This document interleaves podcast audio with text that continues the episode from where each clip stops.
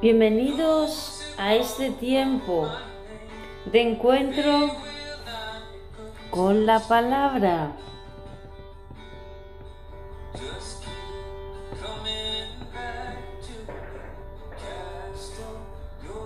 Sabemos que la palabra está viva y llena de poder, es efectiva. La vida está en la palabra. Por eso tú hablas lo que crees. Lo que hablas es lo que crees. Y crees lo que hablas, creerás siempre lo que hablas, porque de lo que hablas pensarás. Y de lo que piensas, hablarás. Por tanto, que nuestras palabras sean siempre palabras inteligentes, llenas del conocimiento del bien, llenas de vida y poder, como hacen los inteligentes, los sabios. Escogen palabras que animan, que motivan, tanto a ellos como a los demás, les hacen subir más alto. Las palabras de los sabios son como medicina dulces. Hacen, nos hacen ser mejores. No se dan cuenta que la palabra afable, apacible, amable, calma los humos, calma y apaga el, fuego más, más desfogado. Y la palabra áspera hace subir el furor y la ira. Así que hablemos palabras amables que son como medicinas para el alma, para todo el cuerpo. Las palabras sabias son medicina a tu vida, a tu cuerpo, a todo tu ser. Palabras de bien y no de mal, palabras de salud, de fuerza y no de enfermedad, de riqueza y prosperidad, no de ruina y de pobreza, palabras de vida, fe, de amor, de esperanza, de honor, de honra y no de desgracia y deshonra. Porque hay milagro hoy en tu boca. Hablemos el bien y no el mal. Habla lo que deseas ver. Enfoca tu mirada, las cosas buenas de la vida y de las personas, porque la vida y la muerte están en poder de la lengua que gobierna todo tu cuerpo como si fuera el timón de un barco, de manera que del bien que hablas cosecharás, lo bueno que siembras en otro regresará a ti multiplicado cien veces más. De esa manera te sentirás pleno, lleno y más feliz. Esto es palabra viva, la palabra pura, palabra que enseña, la palabra que transforma. Únete en este tiempo y quédate con nosotros. Seguro te bendecirá.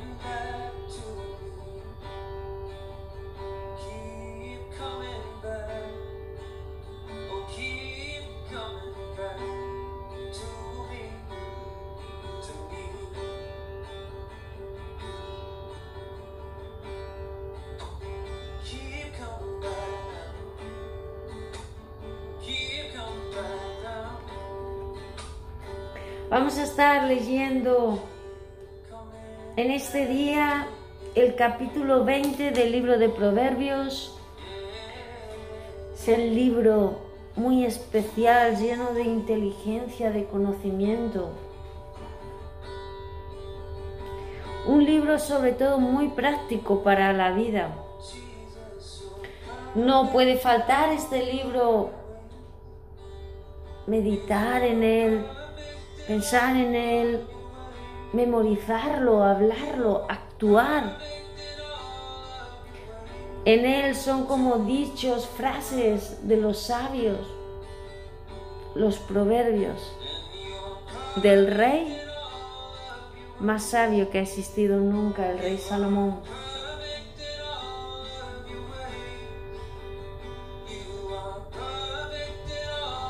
Nos ayudan a comprender la inteligencia de los sabios, nos enseñan a vivir, a vivir una vida disciplinada, exitosa, porque la disciplina es el camino de la vida y el camino hacia el éxito. Nos ayuda, los proverbios nos ayudan a hacer lo correcto, lo que es justo e imparcial, y nos dan inteligencia.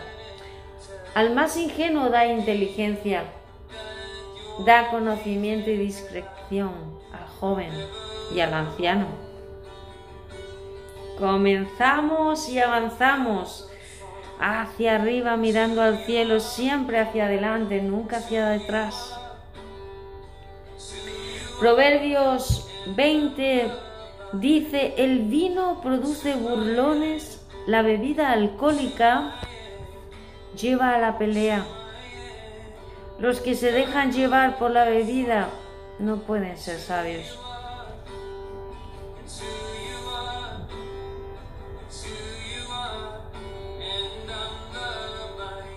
Por eso los borrachos siempre están peleando, ¿verdad? Siempre hay pleitos, discusiones, peleas. Se acuestan borrachos y se levantan con un ojo morado, lleno de lleno su cuerpo de heridas y no saben de dónde, de las peleas del día anterior. No recuerdan lo que hicieron. Nada bueno trae la bebida alcohólica, por eso dice el libro de Efesios, no se emborrachen, no se emborrachen con bebida alcohólica, con vino, sino sean llenos del Espíritu Santo, en lo cual no hay disolución ni desenfreno. Eh, la, embriaguez o la borrachera en el Espíritu Santo, en la persona del Espíritu es impresionante. No tiene nada que ver con la borrachera de la bebida alcohólica, pero es similar porque cuando estás borracho del Espíritu Santo parece que has bebido. Por eso cuando vino la visitación del Espíritu Santo les emborrachó y la gente que no entendía, no sabía, los veía borrachos, dicen, estos están borrachos. Entonces Pedro se levantó y dijo, ¿cómo vamos a estar borrachos a las nueve de la mañana? Esto que veis es lo que el profeta Joel anunció y proclamó años, muchos años antes que lo postrero los tiempos. Seríais llenos, toda carne sería llena del Espíritu Santo. Así que no os embriaguéis, no os emborrachéis con vino, que hay desenfreno, desorden y toda clase de pelea, de pleitos y de mal y de corrupción. Y luego no te acuerdas ni de cómo te llamas. Sean llenos de la persona del Espíritu que te conduce a la vida abundante, exitosa, disciplinada y feliz. Seguimos avanzando en el verso 2. La furia del rey es como el rugido del león. Quien provoca su enojo pone en peligro su vida. Evitar la pelea es una señal de honor. Solo los necios insisten en pelear. Por lo cual podemos deducir que si solo los necios insisten en pelear y que la bebida alcohólica produce siempre pelea. Todo borracho se convertirá en un necio. Y el que bebe, como dice el verso 1, no puede ser sabio. Evitar la pelea es una señal de honor, solo los necios insisten en pelear. este verso es para memorizar. Evitar la pelea y el pleito. Es una señal de honor, de ser honorable, ser una persona de honor. Solo los necios insisten en pelear y pelear. Por eso es algo muy bueno para los matrimonios y para toda persona, ¿verdad? Para los amigos, para, para la vida. Evitar la pelea. Pero en el matrimonio es algo bueno para memorizar porque cuando existe disensiones, existen disputas, pleitos, peleas que vienen siempre y enojos, etcétera. ¿Cómo poder hacer? Aplacar la ira, evitar las peleas. Porque solo los necios insisten en pelear. ¿Cómo podemos ser sabios en el matrimonio? Evitar la pelea, porque eso es una señal de honor. Yo creo que cuando está el fuego encendido y si la palabra dulce, afable,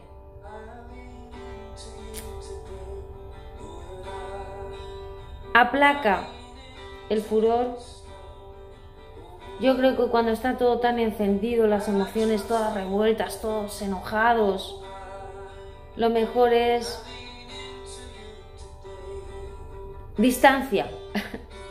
si el marido está todo enojado, la esposa, el marido puede salir de casa, darse una vuelta, un paseo, hasta que todas las emociones tan eufóricas que no se pueden controlar en el instante se aplaquen. Paseo por la playa si hay, si no por la montaña, salir a pasear, una buena, un buen footing, una buena carrera, el ejercicio físico. Eso hace que toda la energía negativa salga y cuando ya están las emociones calmadas al tiempo regresar y poder hablar respetuosamente como las personas, nunca faltarse el respeto y ni llegar jamás a la violencia, ¿verdad? Evitar las peleas y los pleitos a toda costa. Seguimos avanzando en el verso 4. Los que por pereza no harán Vamos ahora con la pereza, con las borracheras que traen pleitos, peleas, las bebidas alcohólicas y, y de las peleas y los pleitos, evitarlos. Nos vamos a la pereza, ay la pereza.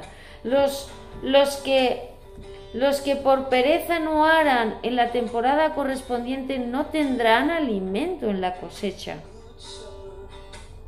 Aunque el buen consejo esté en lo profundo del corazón, la persona con entendimiento lo extraerá. Qué cierto es esto, ¿eh? Aunque el buen consejo esté en lo profundo del corazón, esté escondido, el buen consejo, la persona con entendimiento lo extraerá y lo traerá a luz. Muchos se dicen ser amigos fieles, pero ¿quién podrá encontrar uno realmente digno de confianza? Los justos caminan con integridad. Benditos son los hijos que siguen sus pasos. Cuando el rey se sienta a juzgar en el tribunal, analiza todas las pruebas y separa lo bueno de lo malo, lo malo de lo bueno.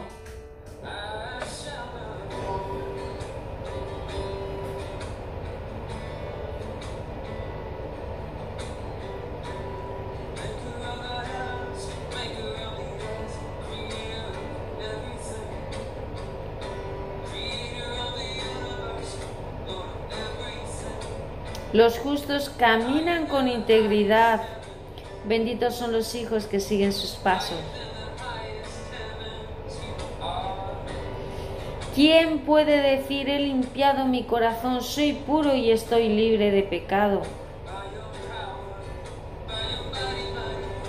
Dios dice que todos hemos pecado y estamos destituidos de su amistad, de la relación con Él, de la gloria de Dios, de las, sus riquezas, de lo que Él es del cielo.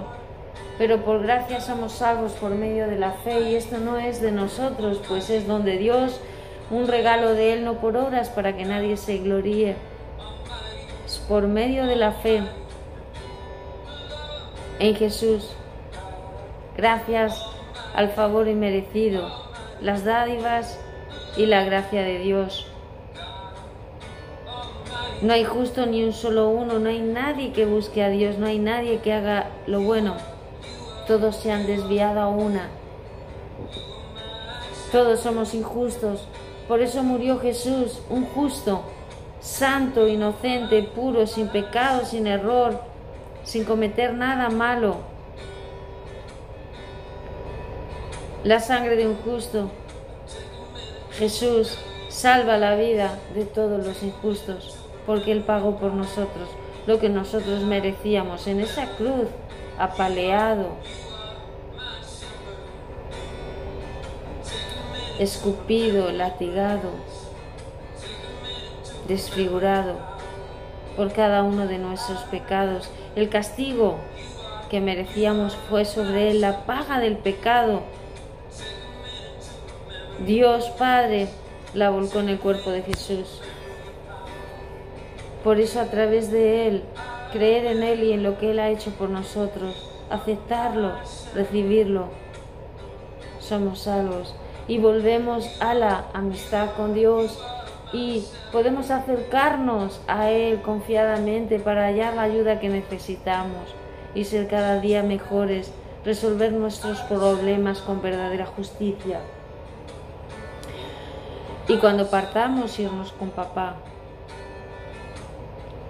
Pesas falsas y medidas desiguales el Señor detesta. Cualquier tipo de engaño. Fíjense,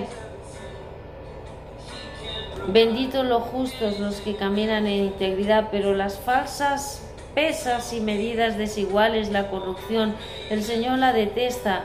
Cualquier tipo de engaño y mentira, Él lo detesta. Aún los niños se les conoce por su modo de actuar, si su conducta o no pura y recta. Los niños se les conoce por su modo de actuar, si su conducta es o no pura y recta. Los oídos para oír, los ojos para ver, ambos son regalos del Señor. Si te encanta dormir, ay, terminarás en la pobreza. Mantén los ojos despiertos y tendrás comida en abundancia. Otra vez de la pereza. Qué importante es porque nos conduce a la pobreza. Pero el esfuerzo, ningún esfuerzo queda sin recompensa. El esfuerzo siempre trae recompensa. Y el trabajo duro el ser trabajador, comida en abundancia. Si te encanta dormir, terminarás en la pobreza. Mantén los ojos despiertos y tendrás comida en abundancia. El comprador recatea el precio diciendo esto no vale nada y después se jacta por una buena compra. Inteligente, ¿no? Las palabras sabias son más valiosas que mucho oro y multitud de rubíes. Las palabras buenas, sabias, son más valiosas que mucho oro y multitud de, rubíes, pero además son medicina al cuerpo. Son medicina al cuerpo.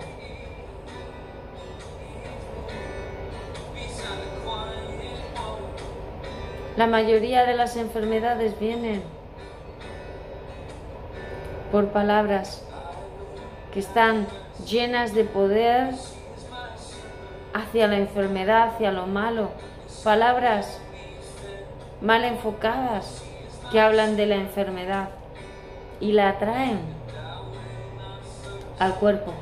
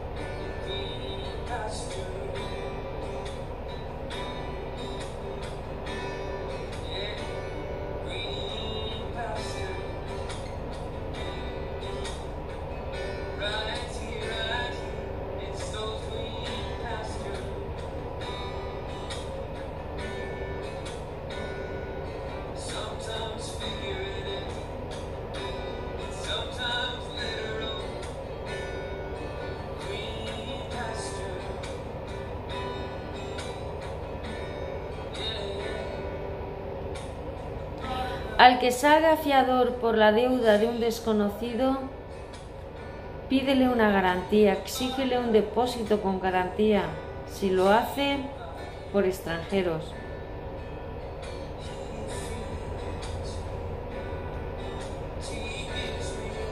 El pan robado tiene un sabor dulce, pero se transforma en arena dentro de la boca. Ojo. Seamos íntegros y honestos. Con buenos consejos los planes tienen éxito. No entres en guerra sin consejos sabios.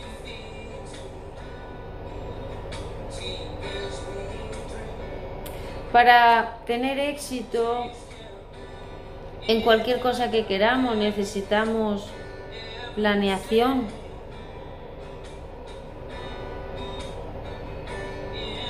Planear, organizar, proyectar aquello que queremos lograr. Y tener consejos sabios, tendremos éxito, iremos consiguiendo y alcanzando día a día las metas establecidas hasta llegar al propósito. El chismoso anda por ahí ventilando secretos, así que ya sabemos que el que ventila los secretos es un chismoso. Así nadie quiere al chismoso, ¿verdad? Así que no andes con los que hablan de más. Si insultas a tu padre o a tu madre, se apagará tu luz en la más densa oscuridad.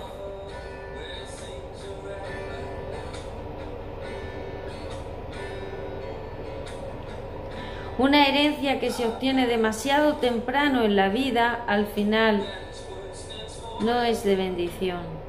Qué verdad.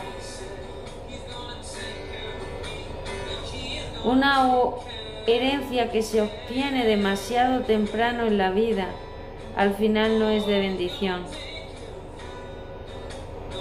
No digas, me voy a vengar de este mal. Espera que el Señor se ocupe del asunto.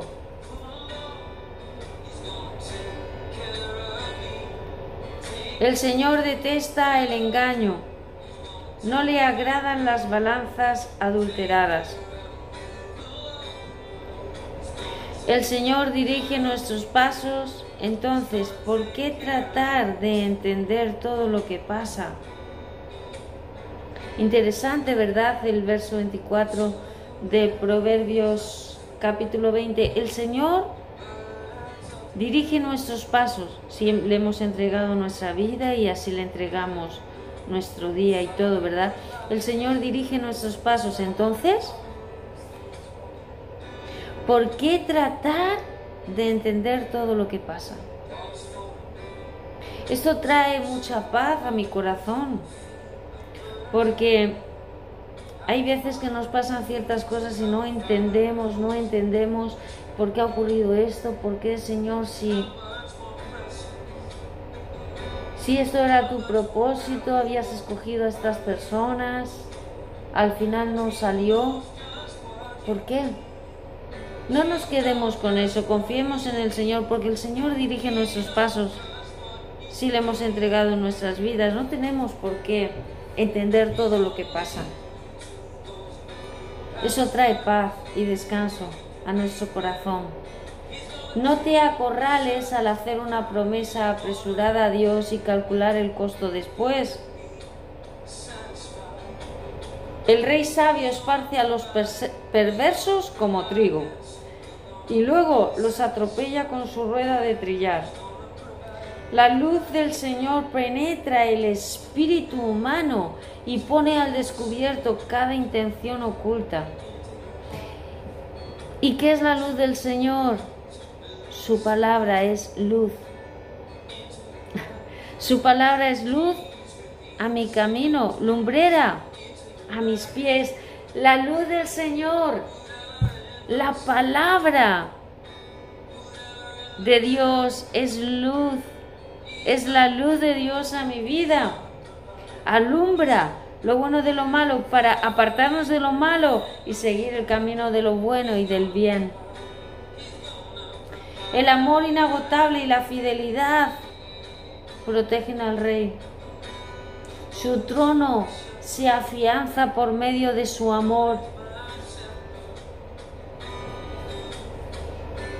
La gloria de los jóvenes es su fuerza, pero las canas de la experiencia son el esplendor de los, de los ancianos.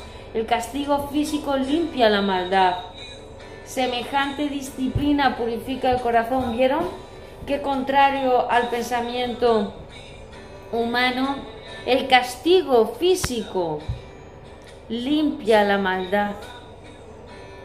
Semejante disciplina purifica el corazón. Siempre la disciplina es buena. El castigo físico limpia la maldad. Semejante disciplina purifica el corazón.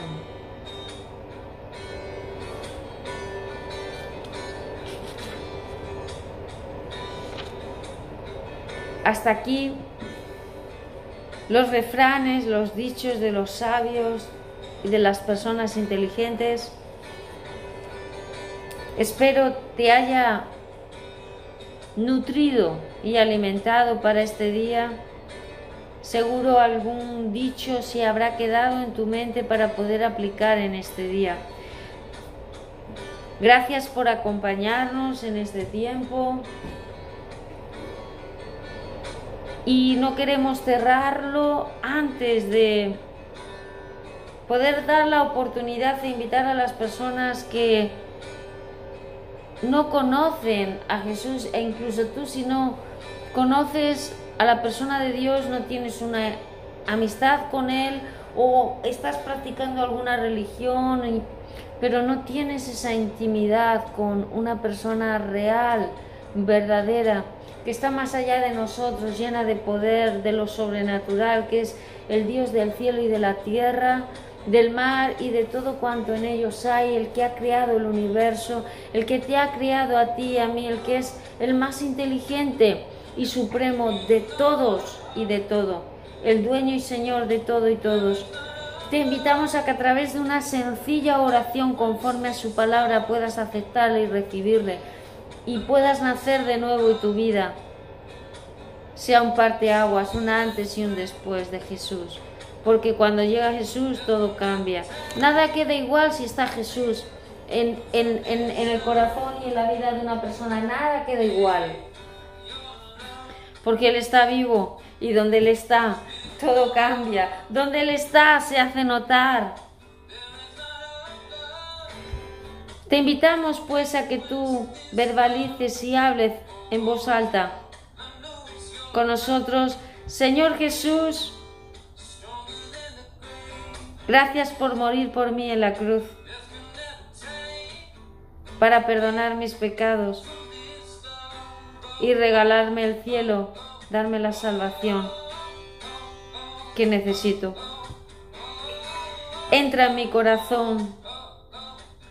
Ven, Jesús, a mi vida, te acepto, te recibo con los brazos abiertos y hazme tuyo para siempre. Te pido perdón por todos mis pecados. Te confieso como el Señor y Salvador de mi vida.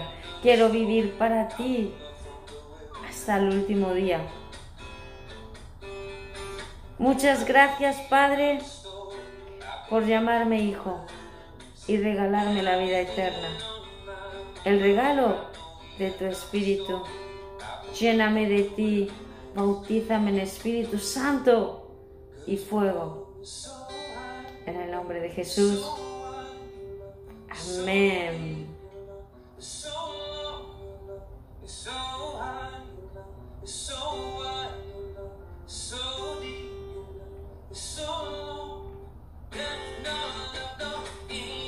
Si has hecho esta sencilla oración de fe, creemos que hoy has nacido de nuevo y nos alegramos junto con los ángeles en el cielo, porque hay fiesta y regocijo por un pecador. En el cielo, los ángeles dan de fiesta si has hecho esta sencilla oración, creyéndola de todo tu corazón por un pecador que se arrepiente. Dios hace fiesta. Te abrazamos, bendecimos tu vida, nos alegramos enormemente. Y Te invitamos a que sigas poniendo a Dios en primer lugar porque creemos que Él te va a llegar a lugares que jamás has soñado. Cosas increíbles que ojo no vio son las que tus ojos van a ver, que oído yo y han subido al corazón del ser humano son las que Dios ha preparado para ti. A partir de ahora todo lo malo lo convertirá en bueno. Todas las cosas que te ocurran ayudarán, cooperarán para tu bien. Y, debes de saber que lo mejor para ti está por llegar. Dios te bendiga.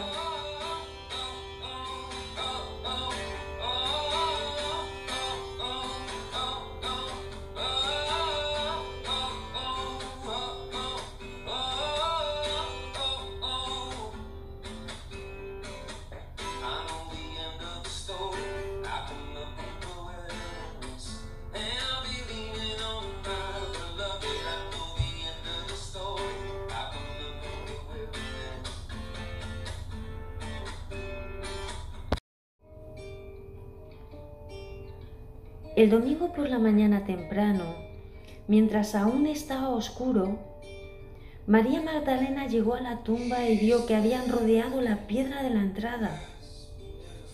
Corrió y se encontró con Simón Pedro y con el otro discípulo a quien Jesús amaba. Les dijo, sacaron de la tumba el cuerpo del Señor y no sabemos dónde lo pusieron. Pedro y el otro discípulo se dirigieron a la tumba. Ambos iban corriendo, pero el otro discípulo corrió más a prisa que Pedro y llegó primero a la tumba. Se agachó al mirar adentro y vio los lienzos de lino apoyados ahí, pero no entró. Luego llegó Simón Pedro y entró a la tumba. Él también notó los lienzos de lino allí, pero el lienzo que había cubierto la cabeza de Jesús estaba doblado y colocado aparte de las otras tiras. Entonces el discípulo que había llegado primero a la tumba también entró y vio y creyó, porque hasta ese momento aún no habían entendido las escrituras que decían que Jesús tenía que resucitar de los muertos. Después cada uno se fue a casa.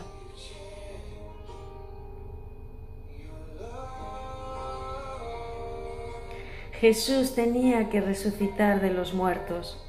Jesús tenía que resucitar de los muertos conforme a las escrituras. Él vive. Jesús está vivo. Jesús vive. Y esta es la palabra de fe. Esta es la palabra de fe que predicamos que si confiesas con tu boca que Jesús es el Señor y crees en tu corazón que Dios le levantó de los muertos, serás salvo.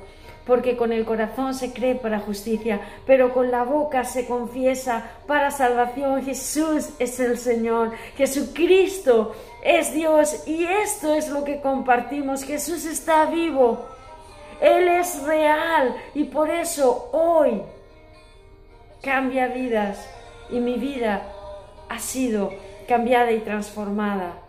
No hablamos de una historia que está en un libro, de lo que hemos visto, de lo que hemos oído, de lo que han visto nuestros ojos y ha experimentado mi vida, de lo que han experimentado nuestras vidas, de eso hablamos y compartimos. Y Jesús nos, ha dado una encomienda, Él vino a mi vida, Él se dio a conocer y me dijo, ahora ve y háblales a todos de mí, lo que yo he hecho por ti. Háblalos. Háblale a ellos, háblale a ellas, háblale a todos. Mi estimado amigo, mi estimada amiga, amada familia, bienvenidos a este tiempo. Te encuentro con la palabra, con la palabra viva, con la palabra que cambia, las vidas, con la palabra que transforma corazones. Esto es palabra viva, la palabra pura, palabra que enseña es la palabra que transforma. Gracias por permanecer en este tiempo, por permanecer con nosotros, por unirte y quedarte en este tiempo de encuentro con la palabra. Muchas gracias. Por estar ahí con nosotros.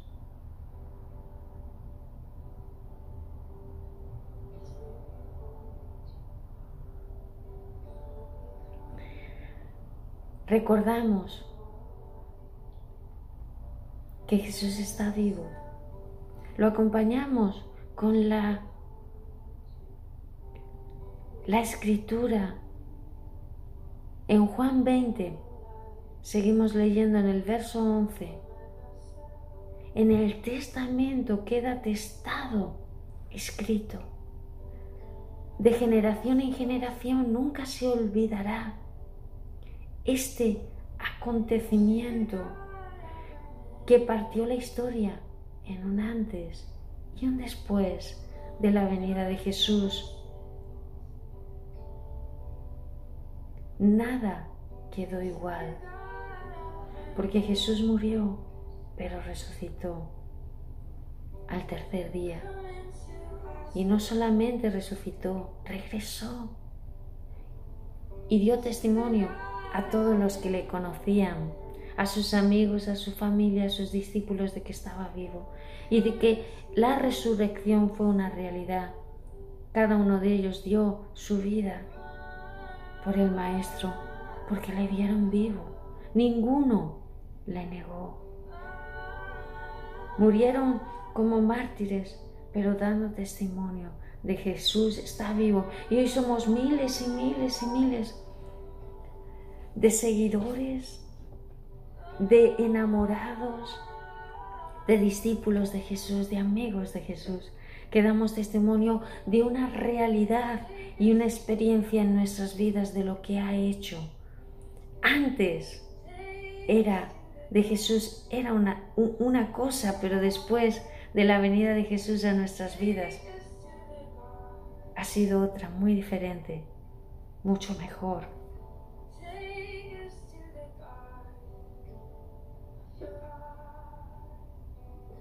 Leemos en el verso 11. María se encontraba llorando fuera de la tumba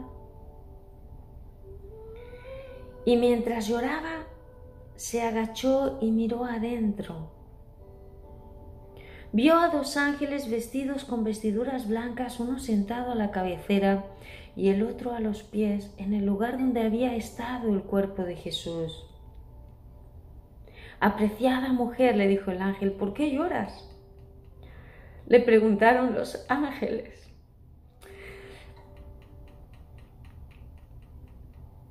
Porque se han llevado a mi Señor, contestó ella, y no sé dónde lo han puesto. Dio la vuelta para irse y vio a alguien que estaba de pie allí. Era Jesús.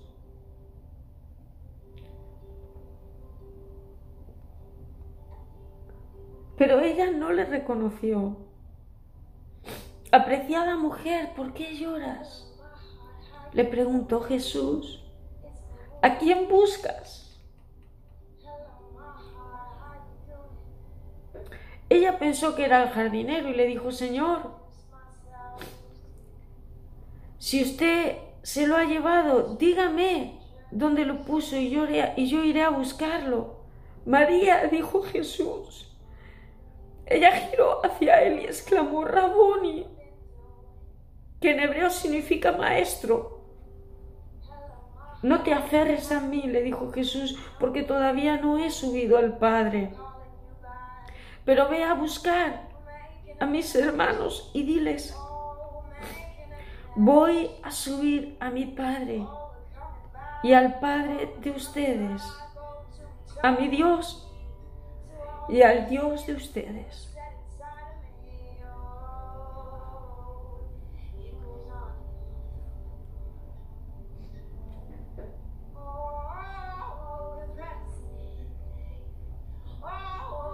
María Magdalena encontró a los discípulos y les dijo, he visto al Señor. Y les dijo el mensaje de Jesús, he visto al Señor he visto al Señor. He visto al Señor vivo. Ese domingo al atardecer los discípulos estaban reunidos con las puertas bien cerradas porque tenían miedo de que de los líderes judíos. De pronto Jesús estaba de pie en medio de ellos.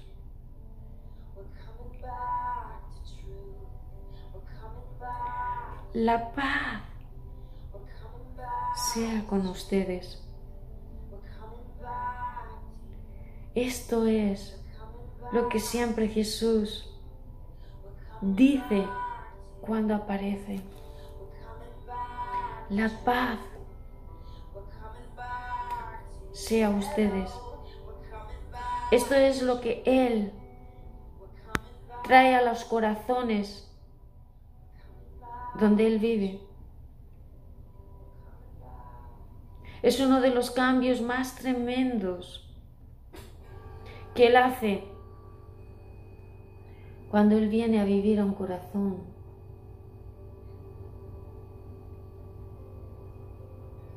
Paz. Él dijo, mi paz os doy, mi paz os dejo, mi paz os doy. Yo no la doy como cualquier otro, como ningún otro, ni como ninguna otra cosa. Mi paz es verdadera paz. No importan las circunstancias, no importan los problemas, no importa lo que te rodee, no importa tu situación. Si me miras a mí, dice Jesús, te doy mi paz y mi paz es verdadera paz, porque es una paz que sobrepasa todo entendimiento, paz en medio de los problemas, paz en medio de las dificultades, paz en medio de las pandemias, paz en medio de la enfermedad, paz en el hecho de muerte, paz en cualquiera que fuere tu situación.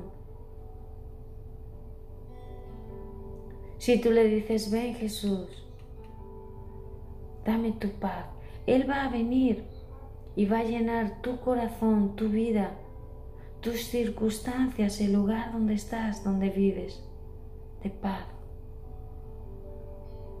No porque todo va a estar bien, tal vez todo siga igual, sino porque en tu corazón y en tu interior te va a inundar una paz tan sobrenatural, se va a hacer tan visible y tan real un estado de que todo está bien, no importando cómo esté fuera, una paz tan fuerte, tan palpable, tan real, que se va a hacer visible en tu ambiente. Es algo sobrecogedor, es una paz un estado invisible, pero tan visible que cambia los sentimientos de temor, de tormento, de preocupación.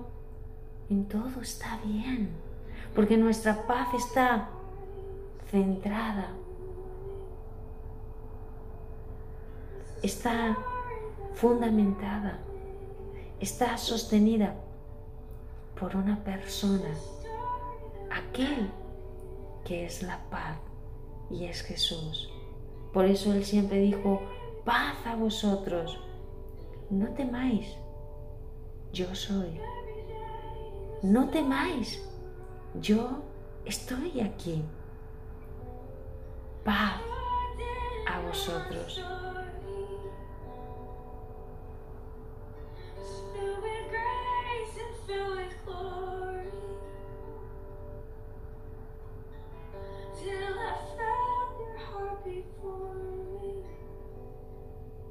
Raboni, que en hebreo significa maestro, no te aferres a mí, le dijo Jesús, porque todavía no he subido al Padre, pero ve a buscar a mis hermanos y diles, voy a subir a mi Padre y al Padre de ustedes, a mi Dios y al Dios de ustedes. María Magdalena encontró a los discípulos y, les dijo, he visto al Señor, y les dio el mensaje de Jesús. Ese domingo al atardecer los discípulos estaban reunidos con las puertas bien cerradas porque tenían miedo de los líderes judíos. De pronto Jesús estaba en medio de ellos. La paz sea con ustedes, dijo. La paz sea contigo. Estimado amigo, mi querido amigo, la paz sea contigo, estimada amiga. Amada familia, la paz en este tiempo sea contigo. La paz en este tiempo sea contigo. Ten paz. Él se ocupa de ti. Él tiene cuidado de lo que te preocupa. Él tiene cuidado de tus necesidades, de tu familia, de tu sustento, de todo lo que tú necesitas, de todo lo que a ti y a los tuyos les hace falta. Paz a vosotros, te dice Jesús en este día, en este tiempo. Estaban reunidos con las puertas bien cerradas, imposibles de abrir, pero Jesús, de repente y de pronto, estaba de pie en medio de ellos. Paz a vosotros. Mientras hablaba, les mostró las heridas de sus manos y su costado. Para eso se les apareció, para que dieran testimonio de que realmente lo habían crucificado, murió, pero se levantó, venció la muerte. Por eso Él es todopoderoso, Él es el Señor de la vida, Él es el Señor de la muerte. Habrá algo difícil para Él. Él es Dios, nada es imposible para Dios, nada es imposible para los que creen y confían en Él. Ellos se llenaron de alegría cuando vieron al Señor. Una vez más les dijo, paz sea con ustedes. Como el Padre me envió a mí, así yo les envío a ustedes. Entonces sopló sobre ellos y les dijo, reciban el Espíritu Santo. Si ustedes perdonan los pecados de alguien, esos pecados son perdonados. Si ustedes no los perdonan, esos pecados no son perdonados. Amada familia, que el espíritu de amor, perdonador, de bondad, esté reinando sobre tu vida. Perdona a los que te ofenden. Perdona a los que te hacen mal. Perdona y bendice.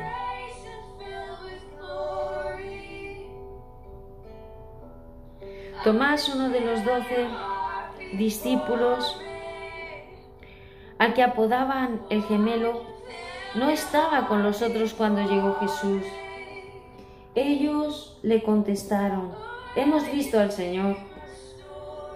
Pero él respondió, no lo creeré, a menos que lo vea, a menos que vea las heridas de los clavos en sus manos, meta mis dedos en ellos y ponga mi mano dentro de la herida de su costado. Eso sí es incredulidad, ¿verdad? Uno de sus discípulos, Tomás. Muchos dicen, si no veo, no creo. Pero veamos lo que dijo Jesús y qué es lo que agrada a Jesús y qué es lo que tiene mayor recompensa delante de Dios y qué es lo que te va a recompensar el Señor a ti, porque sin fe es imposible agradar a Dios. Imposible. Ocho días después, los discípulos estaban juntos de nuevo y esa vez Tomás se encontraba con ellos. Las puertas estaban bien cerradas pero de pronto, igual que antes, de pronto, eh, Jesús, te recuerdo que ya tenía, había resucitado de la muerte un cuerpo con el poder sobre la muerte. Traspasaba paredes, iba de un lugar a otro, no había distancia, no había limitación. Era un cuerpo, caminaba en lo invisible y en lo visible era un cuerpo que se movía con total libertad, no sujeto a la muerte, no sujeto al temor a la muerte como el nuestro.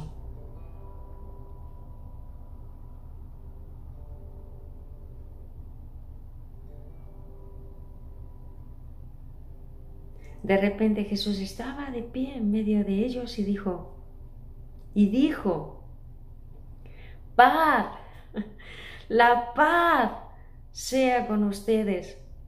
Entonces le dijo Tomás, le dijo a Tomás, pon tu dedo aquí y mira mis manos.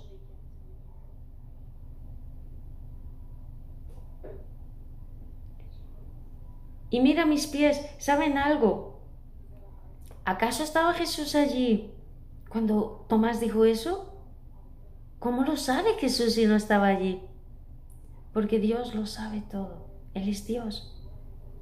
Dios conoce hasta lo más íntimo de tu pensamiento. ¿Cuántas veces me ha pasado a mí de estar pensando algo y luego a través de otras personas, circunstancias, Dios me ha dado a conocer que Él sabía?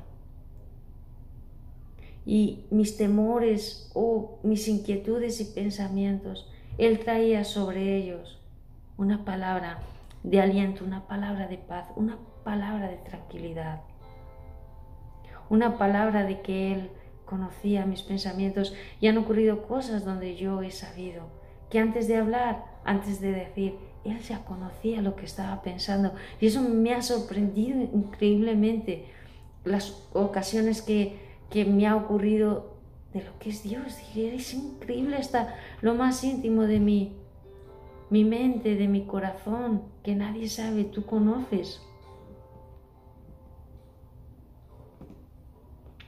Pon tu dedo aquí y mira mis manos. Mete tu mano en la herida de mi costado. Ya no seas incrédulo, Tomás, cree. Entonces exclamó Tomás, mi Señor y mi Dios.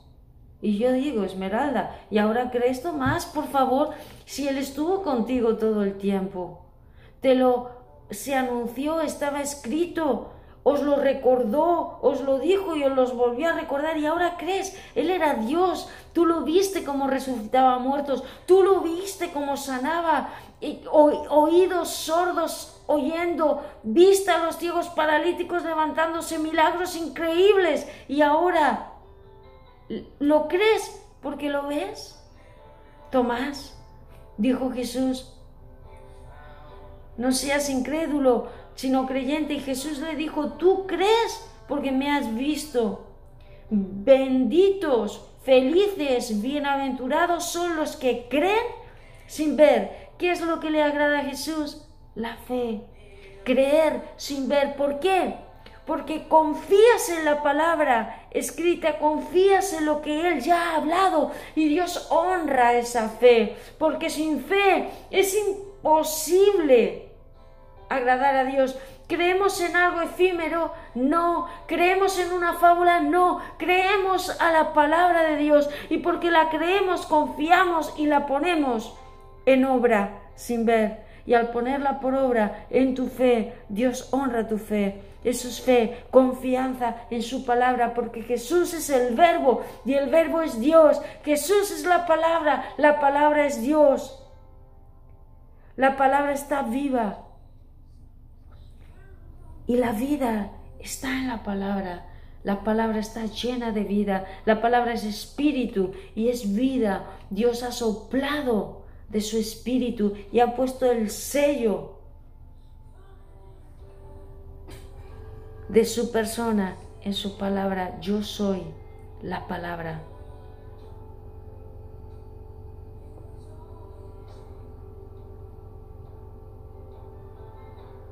Los discípulos vieron a Jesús hacer muchas señales milagrosas, además de las registradas en este libro. Pero éstas se escribieron para que ustedes continúen creyendo que es aquello que honra y le agrada a Dios que Jesús es el Mesías, el Hijo de Dios, y para que al creer en Él tengan vida por el poder de su nombre. Para que al creer en Él, mi estimado amigo, mi estimada amiga, tengan vida por el poder de su nombre, el nombre de Jesús, el gran yo soy, yo soy, yo estoy, el, yo soy el que soy. Jesús redimió el nombre del Señor, porque no hay otro nombre en el que podamos ser salvos, no hay otro nombre bajo el cielo dado a los hombres en el que podamos ser salvos. En Jesús se cumple todo. En Jesús. Mas a todos los que le recibieron, a los que creen en su nombre, yo les he dado el derecho, la autoridad, la potestad de ser hechos hijos de Dios, los cuales ya no serán, no son engendrados de carne ni de sangre, sino por la voluntad de Dios, por su Espíritu. Mi estimado amigo, mi estimada amiga, si me estás escuchando y no tienes una relación personal con Jesús, Él está vivo. Yo puedo hablar porque Él ha venido a mi vida y le conozco casi 30 años y comparto de lo que Él ha hecho porque no tengo una religión, no tengo algo filosófico, tengo una experiencia real de una relación con Jesús. Él ha cambiado mi vida, Él no ha venido y se ha quedado toda una filosofía, una fábula. Soy una persona totalmente diferente. Si no fuera por Él, yo no estaría viva. Soy una persona totalmente diferente. Cuando Jesús me tomó con 24 años hasta el día de hoy, 2020 milagro tras milagro, milagro tras milagro, realidades. He visto muertos resucitando por el poder de Dios al creer su palabra y ponerla por obra. Obra y actúa ordenando a la muerte que retrocede y se vaya de ese cuerpo y trayendo la vida sobre ese cuerpo, trayendo ese espíritu de esa persona y declarando la palabra de vida y la muerte ha retrocedido. He visto por accionar la palabra. Estas señales seguirán a los que creen en mi nombre. Enfermos, sanar por el poder de Dios. Cánceres se van, piernas crecen, sordos recobran, recobran el oído, ciegos viendo a veces ciegos espirituales, a veces ciegos en lo físico, a veces sanidades y milagros por una liberación, por problemas de demonios, otras veces sanidades y milagros por la acción sobrenatural que traspasa las leyes físicas, que no se somete a ellas, milagros y sanidades si no conoces a Dios, si tú quieres que Jesús, Jesús el Hijo de Dios, el Mesías, el que es Salvador y abogado defensor y puede darte un antes y un después, entre en tu corazón, solo tienes que hacer una sencilla oración de fe, una declaración de fe. Te invito si quieres ser amigo de Dios y tener una amistad, con este Jesús vivo, que Él perdone tus pecados y que traiga esa paz que necesitas a tu corazón. A que ores con nosotros, hagas esta sencilla declaración de fe con nosotros. Solo tienes que decir, dilo en voz alta, que tú puedas escucharte, que seas bien consciente de tus palabras. Hazlo de todo tu corazón. Di con nosotros, Señor Jesús, entra en mi corazón Perdona todos mis pecados. Te hago el Señor y Salvador de mi vida. Estás vivo porque moriste y resucitaste. Viniste vivo, diste testimonio y lo creo. Quiero ser como tú y vivir para ti el resto de mis días.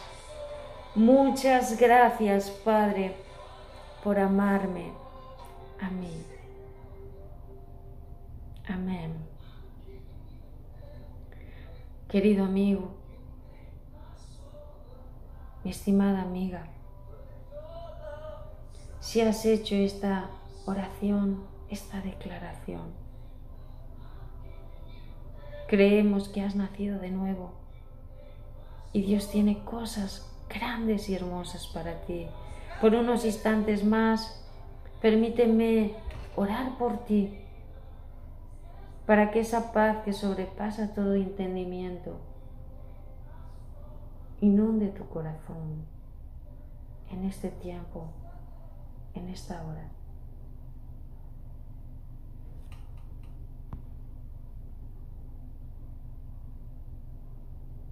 Padre Celestial, gracias papá.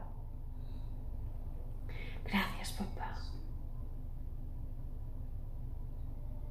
Gracias papá. Gracias Jesús. Gracias Jesús. Gracias Jesús. Gracias Jesús. Gracias Espíritu Santo. Hermoso, precioso Espíritu Santo. Gracias. Gracias. Gracias. Gracias por tu presencia. Gracias por tu presencia. Gracias por tu presencia. Señor, gracias por cada persona que va a hacer esta oración. Te pido que allá donde estén, en el coche, en el trabajo, en casa, te hagas visible. te hagas visible en el lugar, Jesús. Y les muestres que tú eres. Que tu paz comience a inundar sus corazones. Yo no sé si tú quieres poner tu mano en tu corazón. Llena sus corazones, Señor. Llena sus vidas, Señor. La paz de Dios, tu paz Jesús, tu paz Jesús. Inunda, inunda Jesús con tu paz.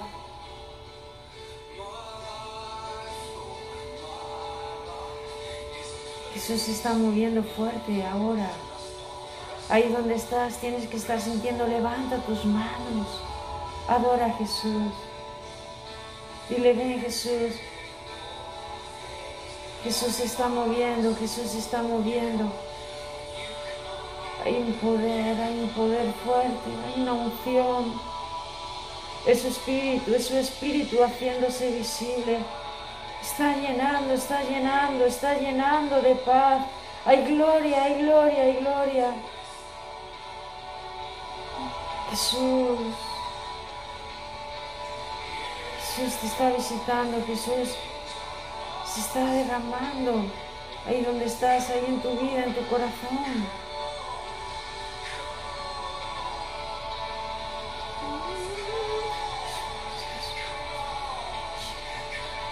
Más de ti, más de ti, Jesús, llena, llena, llena los lugares.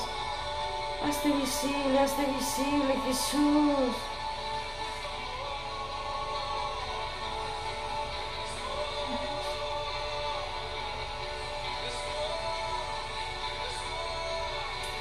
Ahí Jesús está ministrando tu corazón. Ten un tiempo con Él. Tú y Él. Tú y Él.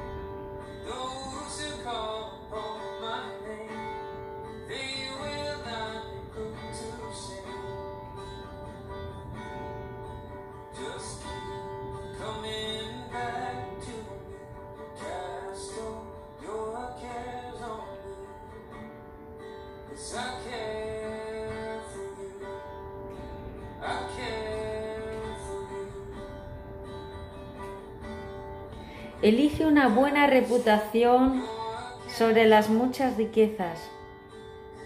Ser tenido en gran estima es mejor que la plata o el oro.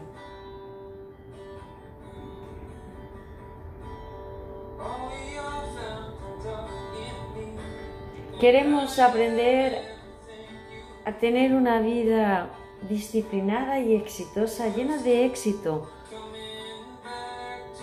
de plenitud de vida, feliz, que valga la pena vivir. Y en este tiempo estamos eligiendo palabras inteligentes y frases célebres, que son los dichos de las personas más sabias. Y nos ayudan a hacer lo correcto, lo que es justo e imparcial. Dan inteligencia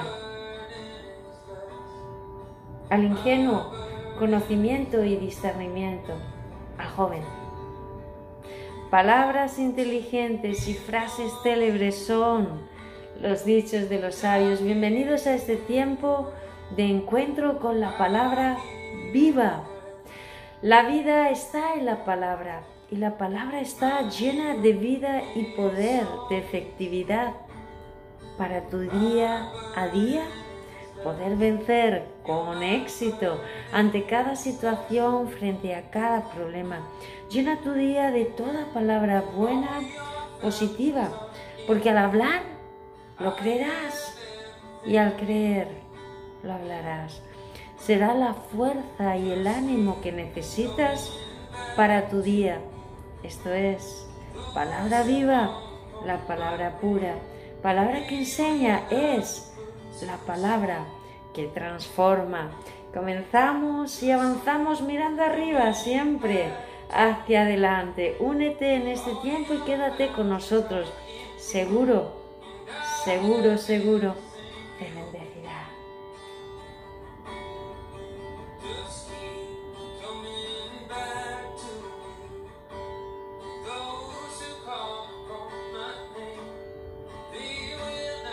Comenzamos leyendo en el libro de Proverbios capítulo 22, en esta frase,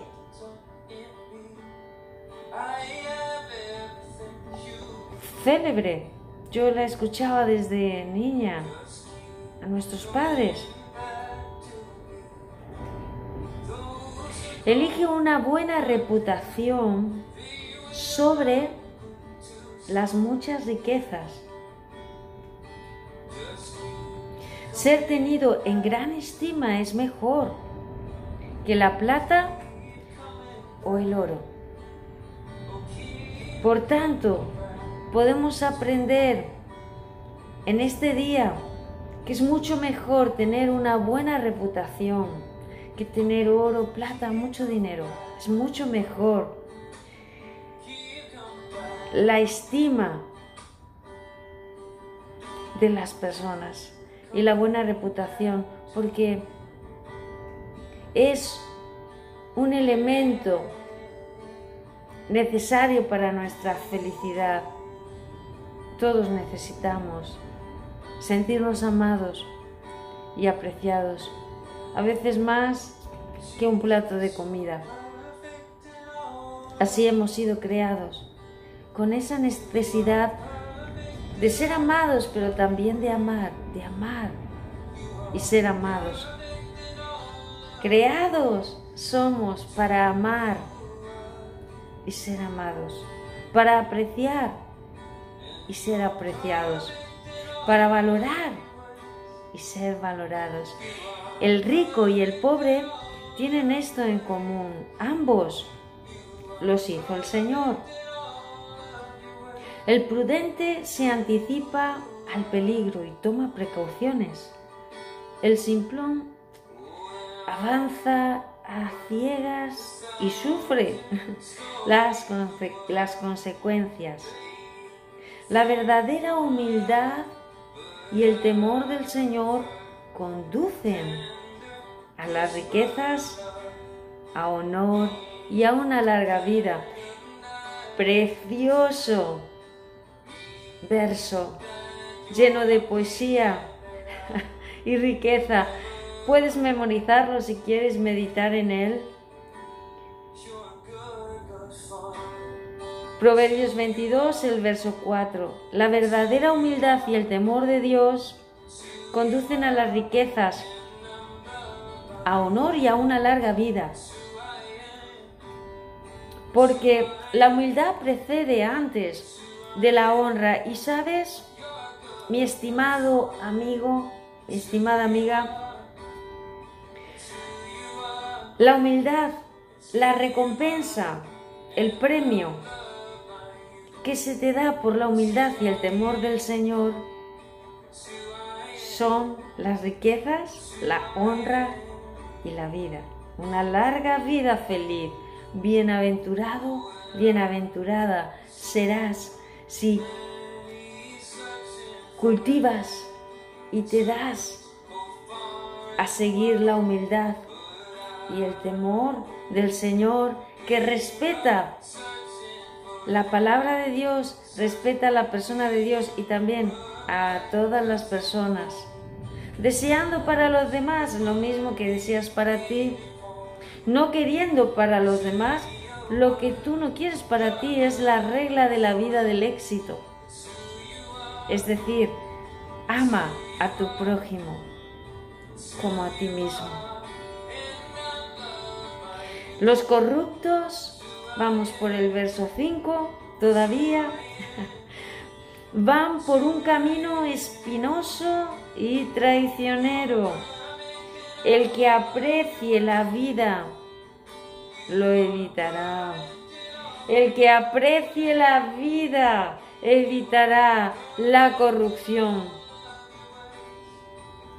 Evitará la hipocresía que es un elemento de la corrupción. Uno de los elementos de la corrupción que es robar, el egoísmo, el egocentrismo, el no mirar los, las necesidades de los demás.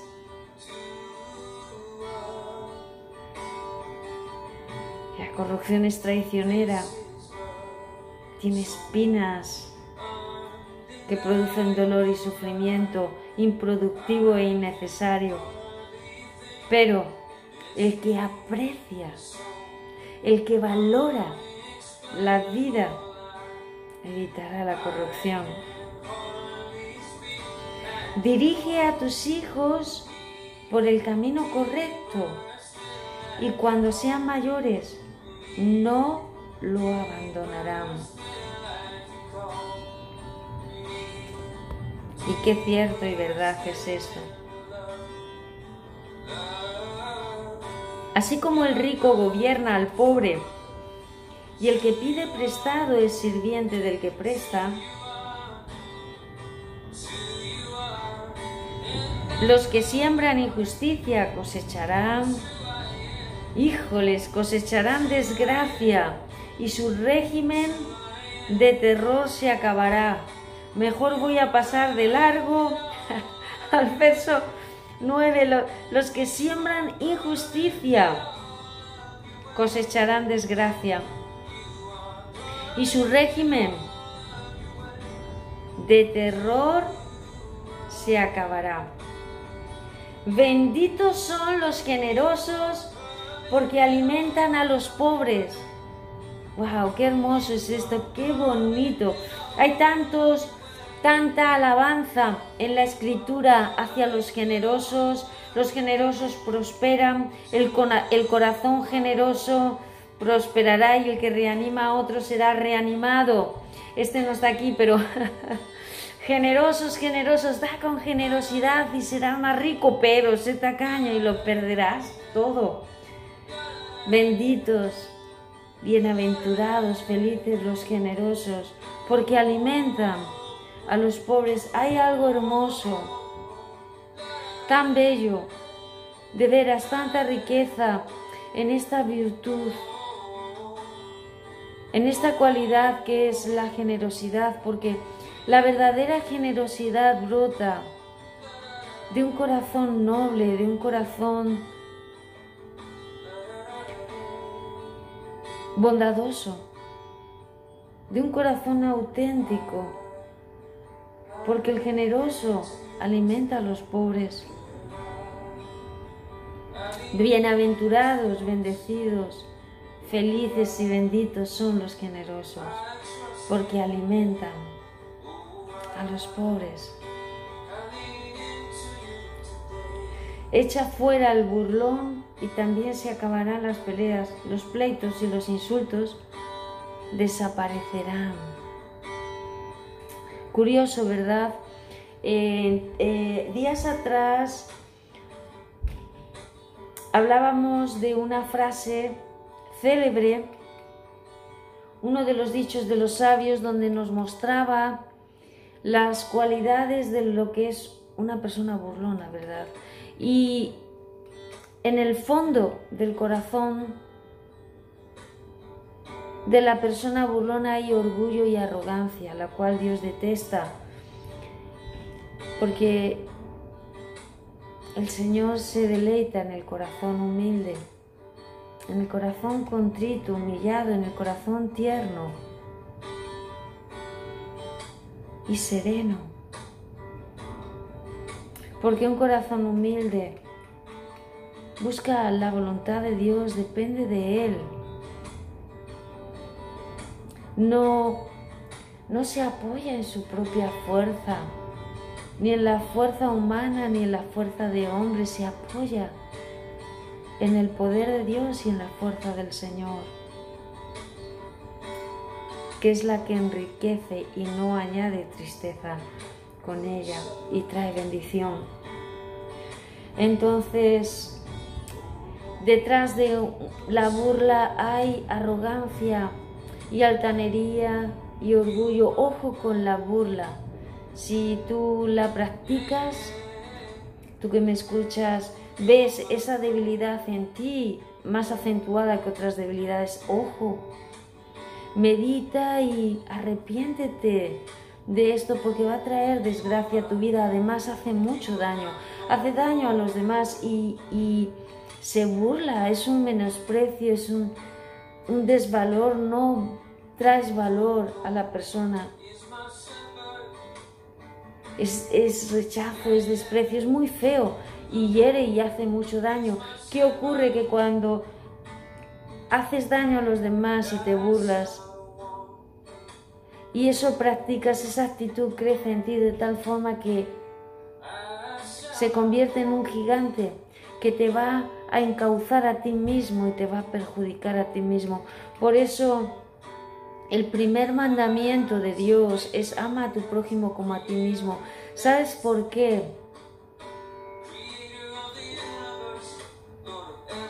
Bueno, ama al Señor, pero, pero, pero va intrínseco, no hay parte de un punto solo. Ama al Señor con todo y a tu prójimo con todo también, como a ti mismo. Si, si tú amas a los demás, deseas para los demás lo que quieres para ti, haces con los demás lo que tú quieres que los demás hagan contigo. No deseas para otro lo que no deseas para ti sabes que eso se va a volver a tu favor, va, a ser como vientos a tu favor, llenos de gracia, y te van a hacer feliz. Porque no hay mayor felicidad que hacer a otros felices. No hay mayor desgracia que el que vive para sí mismo, lleno de egocentrismo y egoísmo, donde no hace nada por nadie. Esta casa y esta gente somos gente que ayuda a la gente.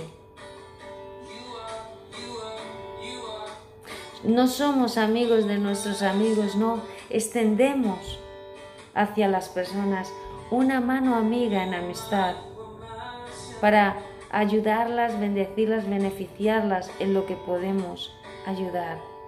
Porque la felicidad de ellos encontramos nosotros, nuestra propia felicidad.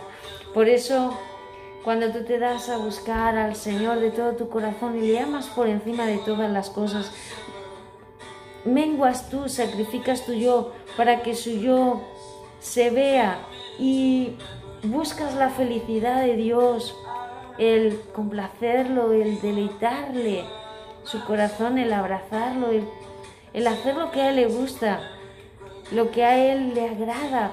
Sabes que hayas tú mismo tu propio placer y deleite y tu propia felicidad. Y así se en lo vertical y así también en lo horizontal se aplica en tu relación con las personas. Seguimos avanzando. ay, ay, ay, Esmeralda. Ya vamos por el verso 10. Avanzamos.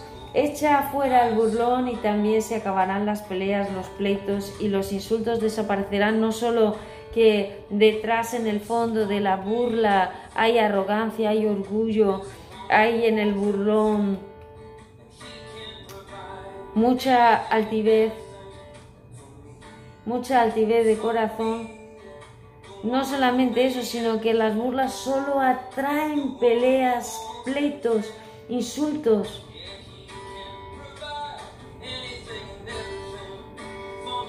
La burla solo busca eso, por eso debemos evitar el burlarnos de otras personas, burlarnos, ser burlones, porque busca las peleas y los pleitos. Y los necios insisten en pelear, los pleitos y las peleas vienen de un corazón necio, vienen de la necedad. Y a ese bicho de la necedad no lo queremos, ¿verdad? Bueno, no, estamos contentos porque el Señor nos está regalando una presencia tan hermosa, una gloria nueva, un, un río de vida tan, tan precioso que deseamos y yo deseo de todo mi corazón que a través de estar escuchando y de este tiempo juntos que estamos compartiendo puedas sentirlo y experimentarlo.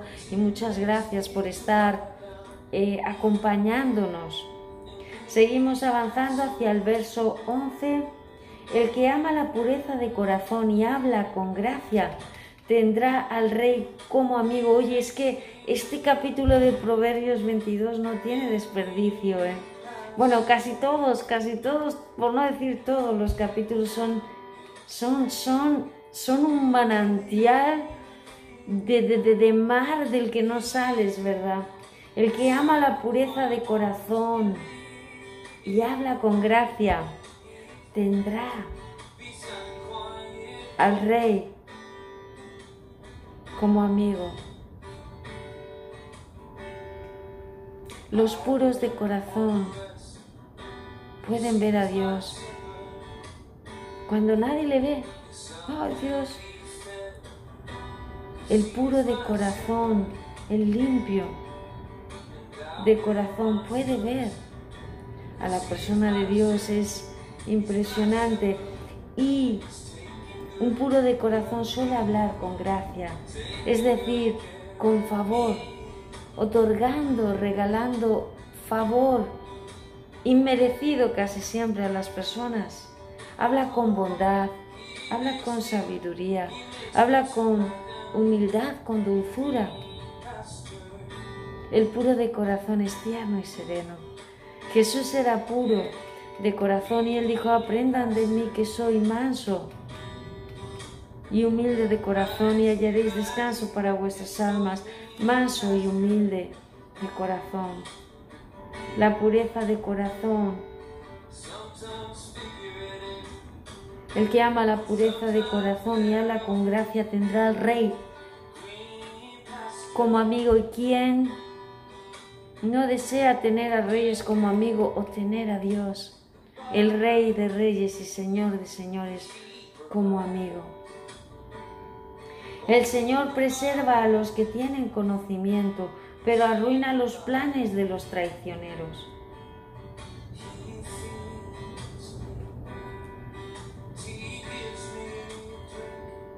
El perezoso afirma, hay un león allí fuera. Si salgo, me puede matar. Mejor no salgo, no hago nada. no me muevo. Ok. La boca de la mujer inmoral es una trampa peligrosa. Los que provocan el enojo del Señor caerán en ella. Y bueno, hay muchas advertencias en la, en la palabra y sobre todo en el libro de Proverbios para la mujer, pero es cierto, ¿eh? Y yo afortunadamente que soy mujer, porque estoy muy contenta de que Dios me diseñó mujer ¿verdad? Pero desgraciadamente, cuando una mujer no ha sido perfeccionada en la gracia de Dios y ha practicado el temor de Dios y se ha dado a cultivar la sabiduría,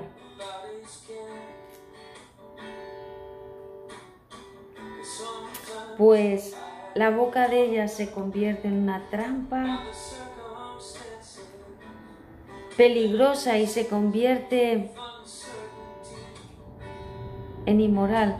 Yo siempre he dicho que, aunque bueno, muchas mujeres me han refutado que sí, ¿no? La culpa la tienen los hombres. Y, y yo digo, bueno, sí, ellos tienen parte, ¿no? Pero, pero un hombre, a no ser que sea una cosa extraña y sea un, un varón que no esté bien de la cabeza, pero un hombre nunca va a ser infiel a su esposa si no hay una extra inmoral que lo que lo que lo permita. Si no hay mujeres infieles e inmorales, tampoco habrán hombres infieles. Y no me refiero dentro del matrimonio, sino el esposo con una mujer externa a su matrimonio si no hay mujeres solteras infieles, si no hay mujeres casadas infieles, tampoco va a haber varones que puedan ser infieles. Ahí te dejo con esto para que puedas meditarlo. Sé fiel a tu esposo y esposo, sé fiel a tu esposa, porque vais a cultivar un hogar lleno de felicidad y vida. Así que en el verso 13 de la pereza nos hemos ido al verso 14 hacia la inmoralidad y de la inmoralidad hacia dónde vamos, hacia el verso 15, hacia la necedad que está en el corazón del muchacho. El corazón del muchacho está lleno de necedad, pero la disciplina física la alejará de él. Bueno, esto cuando tienen una cierta edad, eh, porque llega un momento en la adolescencia y todo que Dios nos da sabiduría para educar a nuestros hijos, pero llega un momento en que no es bueno tampoco esta disciplina física. Ahora, yo voy un poquito más allá. El corazón está lleno de necedad. O el corazón del joven está lleno de necedad, pero aún voy más profundo. El corazón humano está lleno de necedad, pero la disciplina la alejará de la necedad. Es decir, que nuestro corazón humano está lleno de necedad y tiende por naturaleza se inclina hacia la necedad, hacia el camino de los necios, hacia el camino de la necedad.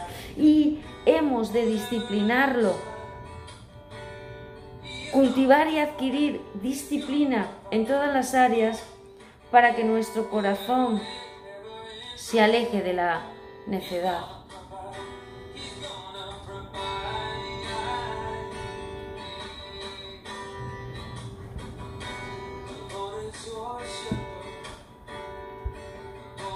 La disciplina nos conduce al éxito siempre, siempre. La persona que saca ventaja oprimiendo al pobre o llenando de regalos al rico terminará en la pobreza. Creo que esto habla por sí solo y parte de la hipocresía, ¿no? Y la adulación. También está intrínseca aquí, no está escrita, pero yo la veo, ¿no? Y la digo. Pero bueno, tú tómala si, si te bendice y deséchala si no, no la quieres. Escucha las palabras de los sabios, aplica tu corazón a mi enseñanza, pues es bueno guardar estos dichos en tu corazón y tenerlos siempre a, flor de labios. Yo te enseño hoy, si a ti para que confíes en el Señor. Te escribo 30 dichos llenos de consejo y de conocimiento, nos decía el rey más sabio que ha existido. Así podrás conocer la verdad y llevar un informe preciso a quienes te enviaron. No le robes al pobre tan solo porque puedes hacerlo, ni saques provecho de los necesitados en la corte y yo iría aún más profundo. No robes a nadie. Tan solo porque tienes el poder de hacerlo y puedes hacerlo. Ni le saques provecho a las personas, más bien beneficia a las personas. Experimentalo y me vas a contar tú a mí. ¿Qué sientes? ¿Y qué resultados produce? No tengas, no te hagas amigo de la gente irritable, ni te juntes con los que pierden los estribos. Con facilidad la ira. La ira opaca. Esconde lo bueno. Y echa a un lado a la persona del espíritu. No te hagas amigo de la gente irritable, ni te juntes con los que pierden los estribos con facilidad, porque aprenderás a ser como ellos y pondrás en peligro tu alma. ¿Sabes por qué? Porque la ira, la ira, si tu maestro, tu guía es el Espíritu Santo, tu ayudador, y la ira lo echa fuera, lo opaca, lo esconde, tu alma se va a quedar descubierta, se va a quedar sin la ayuda que tu alma necesita, se va a quedar sin guianza, se va a quedar en la plena oscuridad por eso debemos evitar y alejarnos de la ira, ¿verdad? De la gente irritable o nosotros mismos, si así lo somos, porque aprenderás a ser como ellos y pondrás en peligro tu alma. No te comprometas a garantizar la deuda de otro, ni seas fiador de nadie. Si no puedes pagar, te quitarán hasta la cama en la que duermes. No engañes a tu vecino cambiando de lugar los antiguos límites de propiedad establecidos por generaciones pasadas en el engaño. Estamos en la mentira. ¿Has visto a alguien realmente hábil en su trabajo? Servirá a los reyes. En lugar de trabajar para la gente común. La diligencia, la gente hábil en su trabajo porque se ha esforzado en desarrollar sus virtudes y mejores cualidades. Hasta aquí la palabra de Dios. Si por primera vez escuchas este tipo de mensajes, este tipo de, enseñanzas y no conoces a Dios, te invitamos a que puedas conocerlo y establecer una relación personal con Él a través de aceptarlo en una sencilla declaración de fe. Que tú mismo puedas escucharlo. Si te animas y quieres recibir a Jesús, no queremos cerrar este tiempo sin dar la oportunidad para que puedas hacer a Jesús el Señor y el Salvador de tu vida. Tan solo tienes que repetir en voz alta para, para escucharte. Señor Jesús, ven a mi corazón, entra en él, ven a mi vida. Te rindo todo mi ser. Quiero ser tu amigo y vivir para ti. Te confieso como el Señor y el Salvador de mi vida. Te pido perdón por todos mis pecados, me arrepiento. Quiero cambiar y vivir para ti. Enséñame a caminar contigo a conocerte y agradarte en el nombre de Jesús. Sé que estás vivo. Jesús, te doy gracias, Padre. Acércame a ti y hoy creo que soy tu Hijo. Amén. Pues si has hecho esta sencilla declaración de fe con nosotros en forma de oración, te Estamos contentos y felices por ti. Te damos la bienvenida a la familia más extraordinaria, increíble y sobrenatural de toda la tierra, la familia de Dios. Hoy creemos que comienza, hay un aguas, comienza un antes y un después. Y si tú sigues poniendo a Dios en primer lugar en tu vida, Él te conducirá a lugares y a tierras y a sueños que jamás pudiste imaginar. Te abrazamos y te bendecimos en el nombre de Jesús. Dios te bendiga.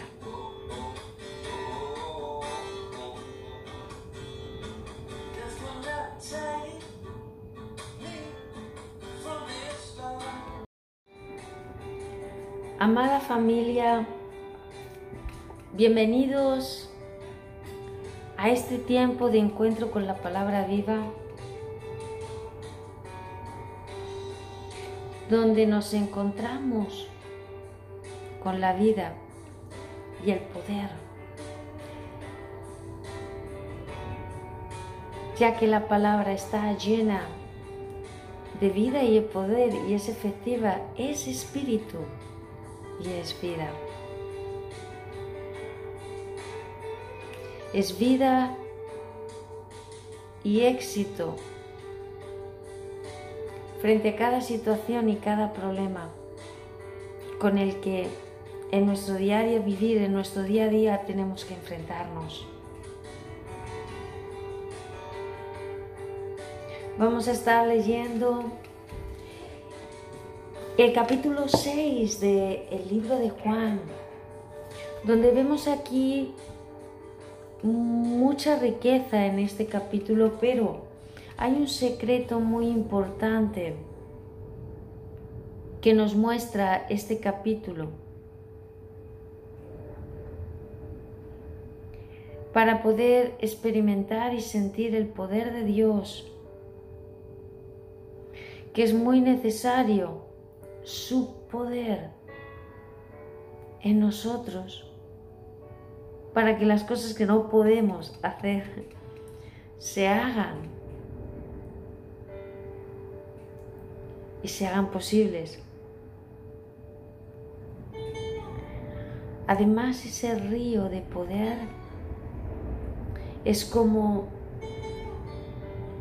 pues como un río. No sé si has visto alguna vez un río donde las aguas van en bajada, en, en corrientes muy fuertes, que limpian toda basura a lo mejor que que puede estar en ese río, ¿verdad?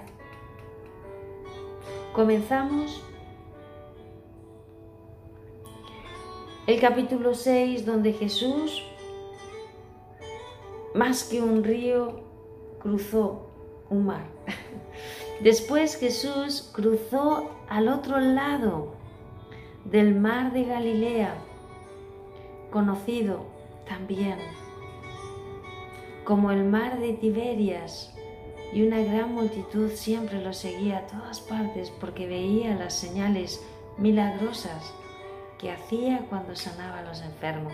Esto es palabra viva, la palabra pura, palabra que enseña, es la palabra que transforma. Únete y quédate en este tiempo con nosotros, seguro, seguro, seguro te bendecirá.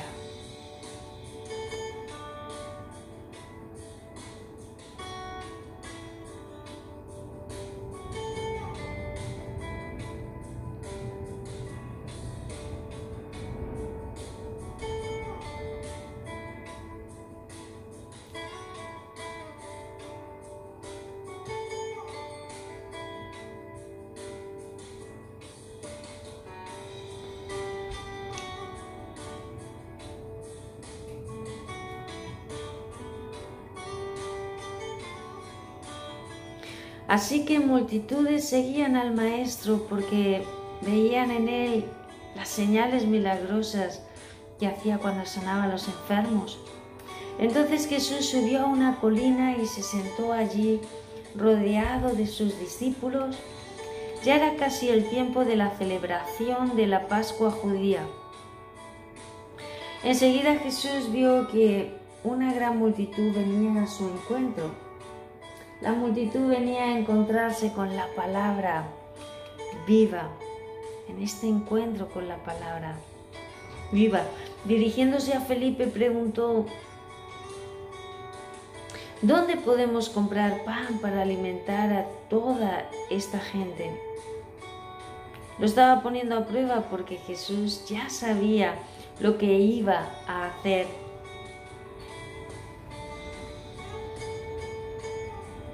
Felipe contestó, aunque trabajáramos meses enteros, no tendríamos el dinero suficiente para alimentar a toda esta gente. Entonces habló Andrés, el hermano de Simón Pedro. Aquí hay un muchachito que tiene cinco panes de cebada y dos pescados. Pero ¿de qué sirven ante esta enorme multitud? Así que aquí vemos la gran fe de Felipe y de Andrés, ¿verdad? que solo tenían fe en lo que veían. Ellos veían dos panes y dos peces y veían cinco panes y dos peces y, y bueno, tenían fe en los dos panes y los cinco peces y nada más, no veían nada más más que lo natural que tenían frente a los ojos. A veces a nosotros nos pasa lo mismo. Pero Jesús, que se mueve en lo invisible y tomando de lo invisible, hace visible lo imposible, pues dijo Jesús, díganle a todos que se sienten. Así que todos se sentaron sobre la hierba en las laderas. Solo contando a los hombres sumaban alrededor de cinco mil. Luego Jesús tomó los panes, dio gracias a Dios y los distribuyó entre la gente. ¿Ok? Y después hizo lo mismo con los pescados y todos comieron cuanto quisieron. Una vez que quedaron satisfechos, Jesús les dijo a sus discípulos, ahora junten lo que sobró para que no se desperdicie nada.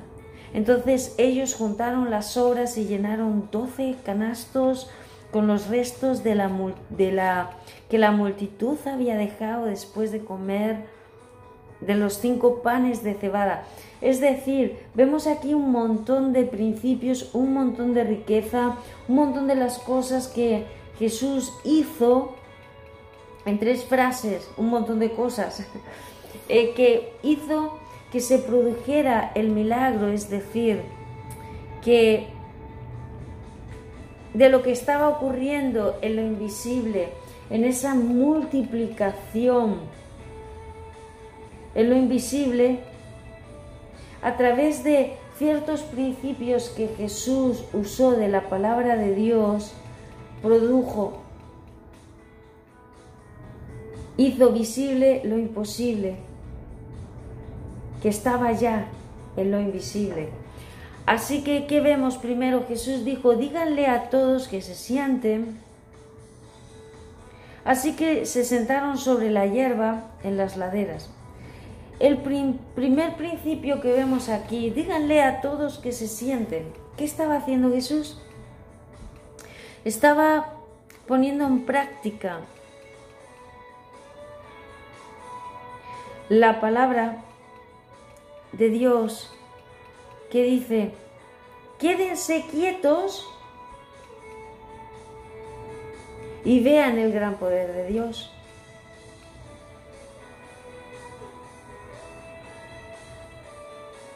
Estad quietos, tranquilos, parados, sosegados, estén quietos y conozcan que Jesús es Dios, conozcan al Señor. Así que todos se sentaron sobre la hierba en las laderas. Este es el primer principio. Estad quietos y conoced al Señor. Dejémosle a Él, observemos el gran poder de Dios mirándole a Él como Él hace y como Él actúa. El primer principio, queden quietos y conozcan al Señor. Luego Jesús en el verso 11 tomó los panes, dio gracias a Dios y los distribuyó entre la gente. Segundo principio, tomó lo que tenía, los panes, pero realmente eran cinco panes solo para una multitud. Tomó lo que tenía, el poquito que tenía, lo tomó y dio gracias a Dios por lo que tenía. Por lo poquito que tenía, dio gracias a Dios.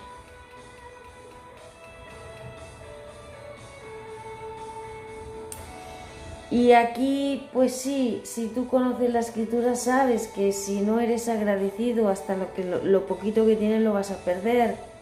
Pero si eres agradecido, Dios multiplicará ese poquito. Hará el milagro para que venga la abundancia. Dios honra lo poquito y le da gloria el agradecimiento, la gratitud de corazón.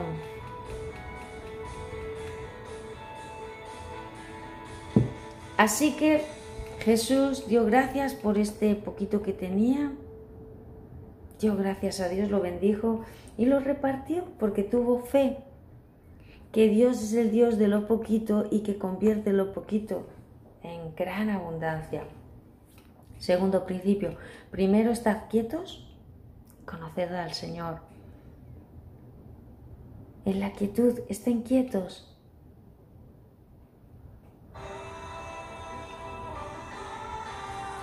Para ver obrar al Señor.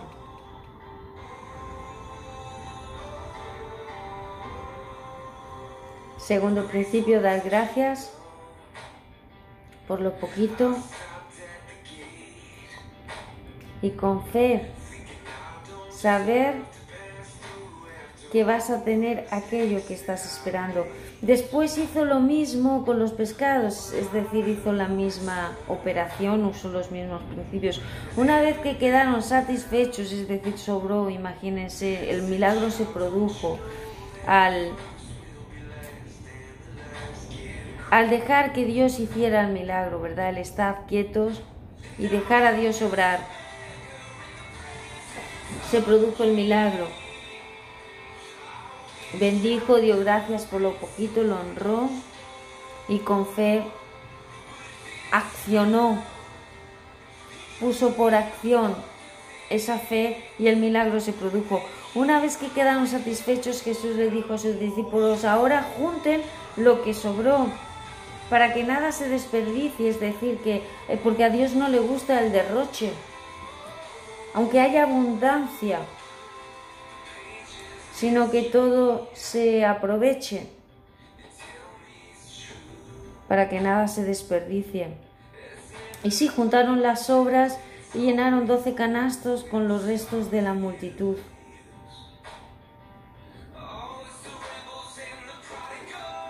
Seguimos en el verso 14. La gente al ver la señal milagrosa que Jesús había hecho exclamó, no hay duda de que es el profeta que esperábamos. Cuando Jesús vio que estaban dispuestos a hacerlo rey a la fuerza, se escabulló hacia las colinas él solo. Es decir, que cuando vieron el milagro de la multiplicación, creyeron en él y quisieron hacerlo rey, pero Jesús no había venido para ser rey. Ser a la forma de los hombres rey, sino para morir en una cruz, para mostrarnos, llevarnos y conducirnos al Padre, al reino de Dios, ser el camino hacia el cielo, hacia el cielo en la tierra hacia el reino de Dios en la tierra. Él era la señal y el camino. Entonces no vino para ser rey conforme a los hombres, al deseo de los hombres. Huyó de eso y se fue solo a hablar con su padre.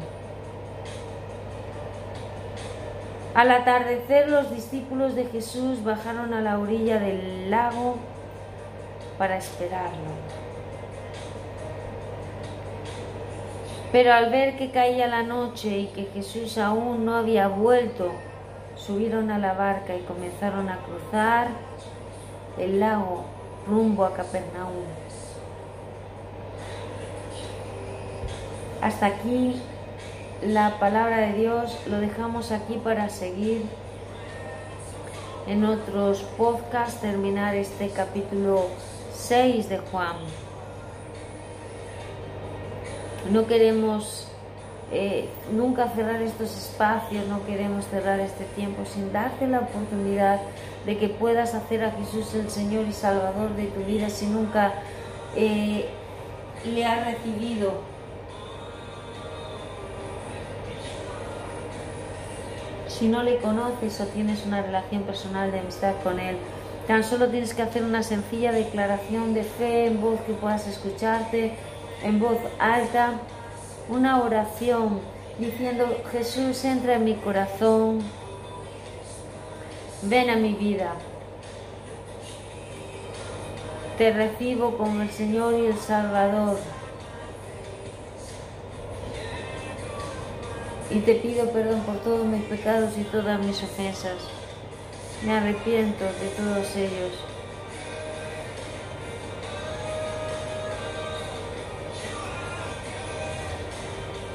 Sé que estás vivo, que moriste en la cruz para perdonar mis pecados y resucitaste. Hoy tu sangre derramada en esa cruz me lava y me limpia de toda maldad. Y creo que por fe soy tu hijo Enséñame a vivir para ti en el nombre de Jesús y poder vivir en unidad contigo. En el nombre de Jesús, amén. Si has hecho esta sencilla oración de fe con nosotros, creemos que has nacido de nuevo. Sigue creciendo en tu fe uniéndote a una comunidad de cristianos temerosos de Dios que estudien la Biblia y pongan por obra la escritura. Únete, busca personas, discípulos de Jesús, a los que unirte como amigo. Y creemos que si sigues poniendo a Dios en primer lugar en tu vida, Él te va a llevar a lugares que jamás has imaginado, que nunca has soñado, que no has subido a corazón humano. Son las que Dios ha preparado para los que le aman y hoy hay fiesta en el cielo por tu vida. Bienaventurado eres y feliz Dios tiene vida.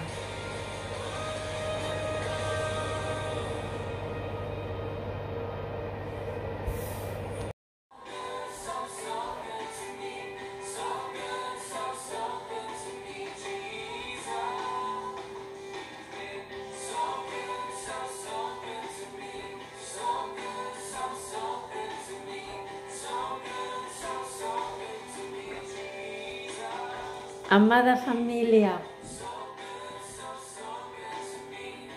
estimada amiga, mi estimado amigo, bienvenidos a este tiempo de encuentro con la palabra viva.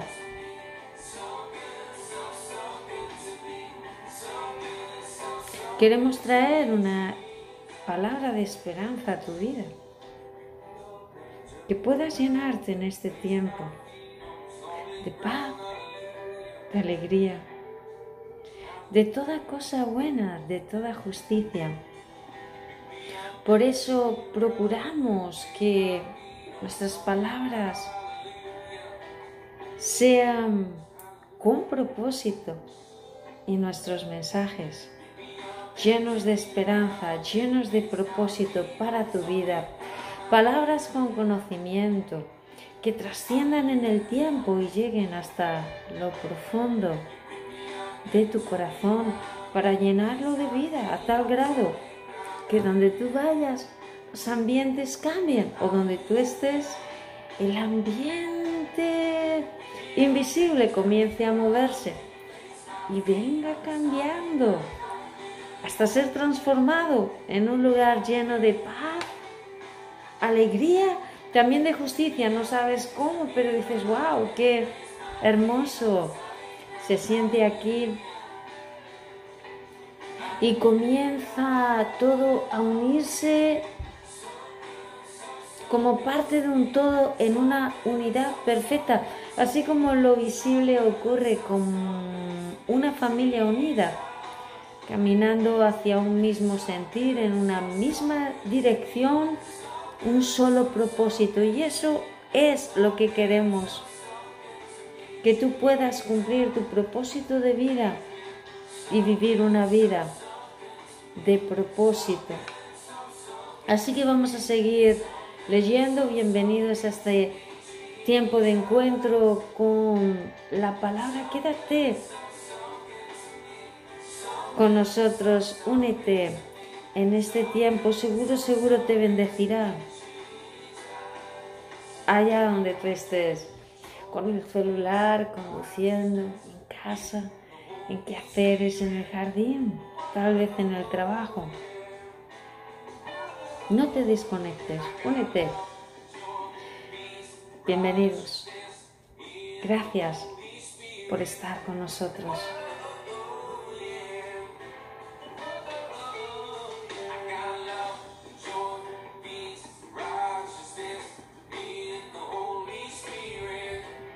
Estamos con nuestro Maestro Jesús, así que le damos la bienvenida porque Él es la persona más importante aquí.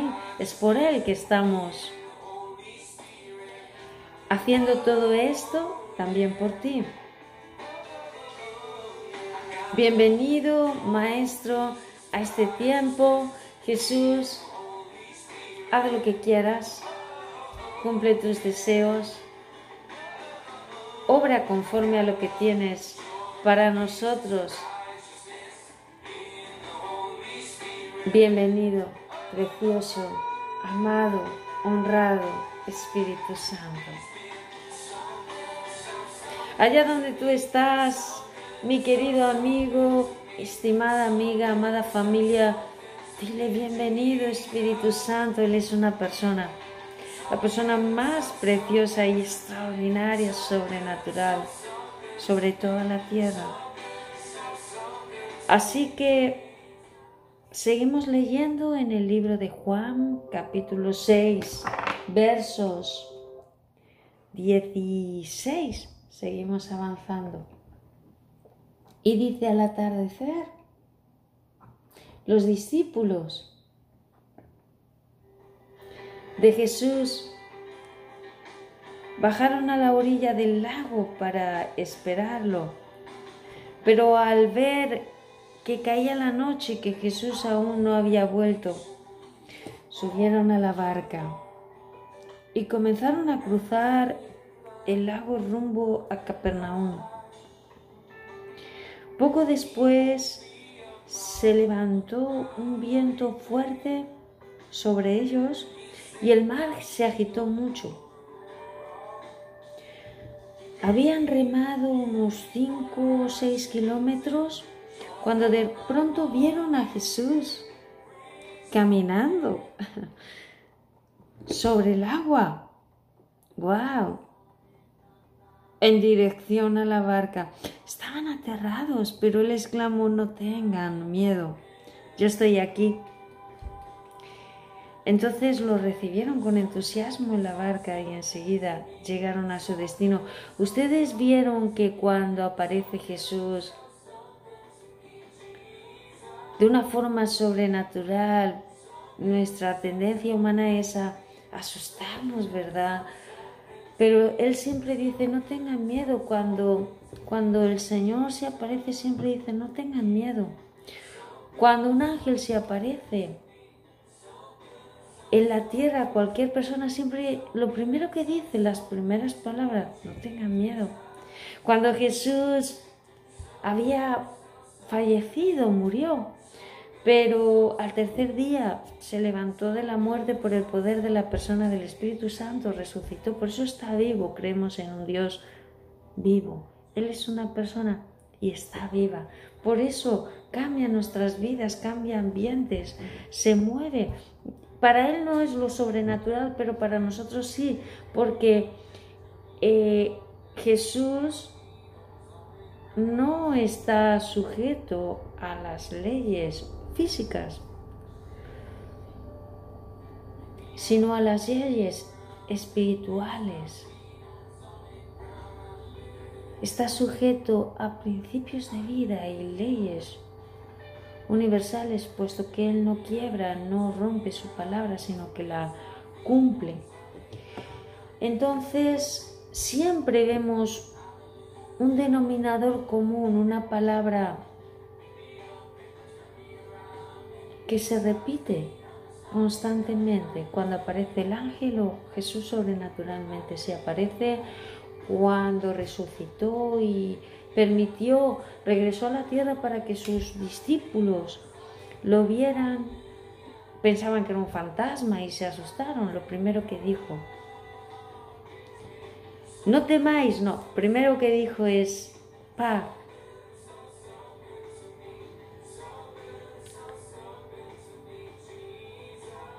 Paz a vosotros.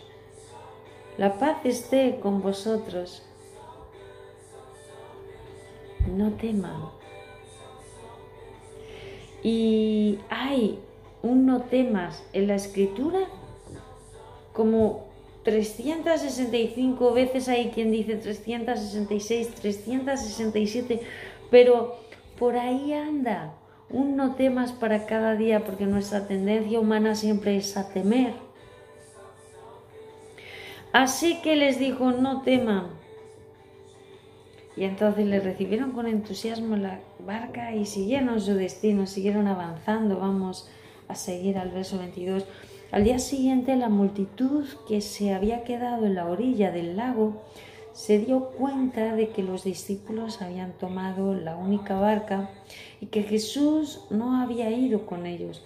Varias barcas de Tiberias arribaron cerca del lugar donde el Señor había bendecido el pan y la gente había comido el milagro, recuerdan, de lo poquito en la abundancia, la prosperidad de la abundancia, de una forma milagrosa y sobrenatural. Cuando la multitud vio que ni Jesús ni sus discípulos estaban allí, subieron a las barcas y cruzaron el lago hasta Capernaum para ir en busca de Jesús. Lo encontraron al otro lugar del lago y le preguntaron, Maestro, ¿cuándo llegaste acá? Jesús les contestó, les digo la verdad, ustedes quieren estar conmigo porque les di de comer, no porque hayan entendido las señales milagrosas. No se preocupen tanto por las cosas que se echan a perder, tal como la comida, el vestido, la bebida. Pongan su energía en buscar la vida eterna que puede darles el Hijo del Hombre, pues Dios Padre me ha dado su sello de aprobación. Nosotros también entonces, bueno, aquí vemos que les digo la verdad, ustedes quieren estar conmigo porque les di de comer, no porque hayan entendido los milagros. Les contestaba Jesús, no porque hayan entendido las señales milagrosas. No se preocupen tanto por las cosas que se echan a perder, tal como la comida, el vestido, las casas, los coches, las riquezas de este mundo que se ganan con tu trabajo. Pongan su energía,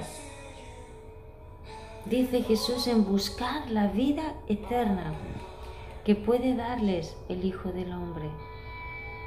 Pues Dios Padre me ha dado su sello de aprobación. Nosotros también queremos realizar las obras de Dios, contestaron ellos. ¿Qué debemos hacer? Interesante respuesta de Jesús. Jesús les dijo, la única obra de Dios, la única obra la única obra que Dios quiere que hagan es que crean en quien Él ha enviado. La única obra que Dios quiere que hagan es que crean en Jesús. Si quieres que creamos en ti, le respondieron, muéstranos una señal milagrosa. Es decir, salió la incredulidad, ¿no? Poco que, que, que...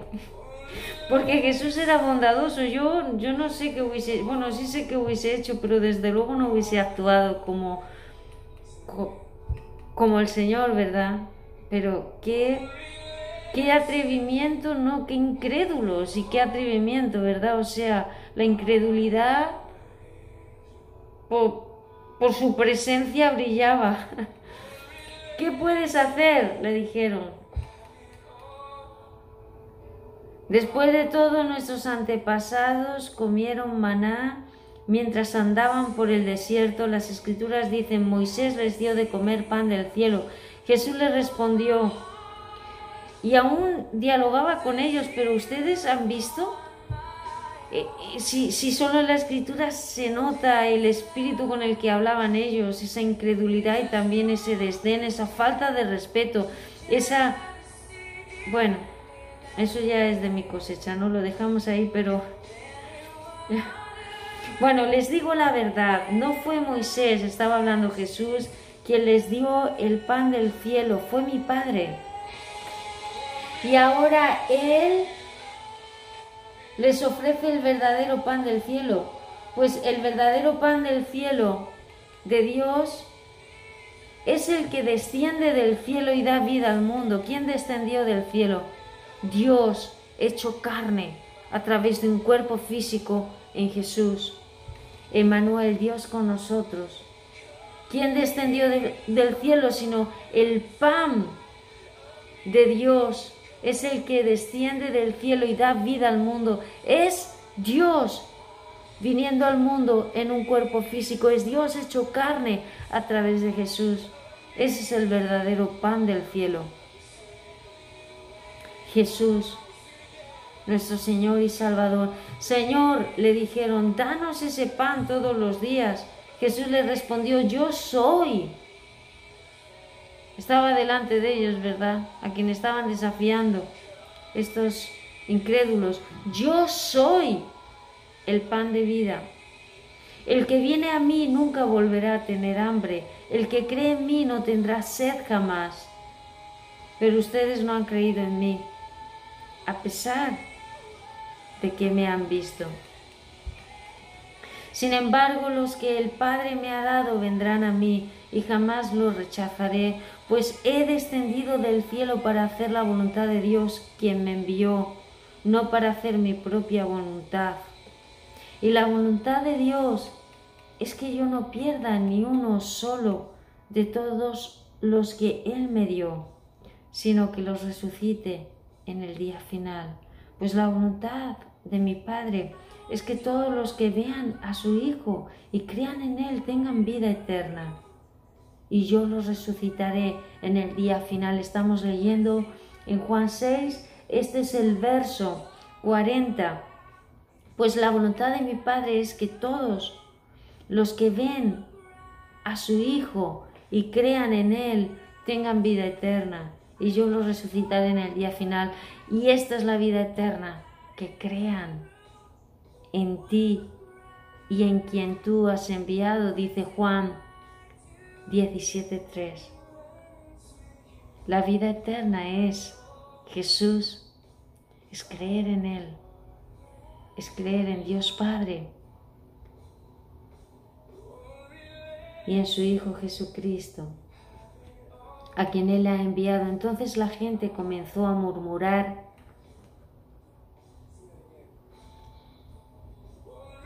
La gente comenzó a quejarse, a murmurar en desacuerdo porque Él había dicho, yo soy el pan que descendió del cielo. Ellos decían, fíjense, es que eran unos despechados Deseo con todo mi corazón que nunca tengamos esa actitud y ese espíritu de ellos, ¿verdad? Yo soy el pan que descendió del cielo. Ellos le decían, ¿acaso no es de Jesús, el hijo de José? Conocemos a su padre y a su madre, ¿verdad? Y ahora, ¿cómo puede decir yo descendí del cielo?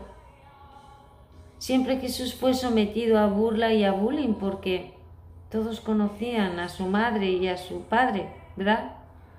que él vino antes de que estuvieran casados. Pero les digo algo, es que era necesario que Jesús tomara una virgen que nunca había tenido relaciones carnales, sexuales, la tomara y Jesús naciera por el poder del Espíritu Santo, sin intervención, sin pecado, sin relaciones carnales y sexuales, sino por el poder, esa energía poderosa que hizo la creación, por la palabra de Dios. No fue de una explosión del Big Bang, por esa energía de poder que hace que un muerto resucite, que hace que una pierna que no esté venga la pierna por el poder de Dios, ese poder de Dios tomó a una virgen y él nació por el poder de Dios de una virgen. Si conocemos, decían ellos, no conocemos a su padre y a su madre, y ahora cómo puede decir, yo descendí del cielo. Jesús les contestó, dejen de quejarse por lo que dije, pues nadie puede venir a mí a menos que me lo traiga el Padre que me envió y yo lo resucitaré en el día final. Como dicen las escrituras, a todos les enseñará Dios. Todos los que escuchan al Padre y aprenden de Él vienen a mí. No es que alguien haya visto al Padre, solamente yo lo he visto, el que Dios envió. Les digo la verdad, todo el que cree en mí tiene vida eterna, dijo Jesús. Sí, yo soy el pan de vida. Sus antepasados comieron el maná en el desierto, pero todos murieron. Sin embargo, el que coma el pan del cielo nunca morirá. Yo soy el pan vivo que descendió del cielo. Todo el que coma de este pan vivirá para siempre. Y este pan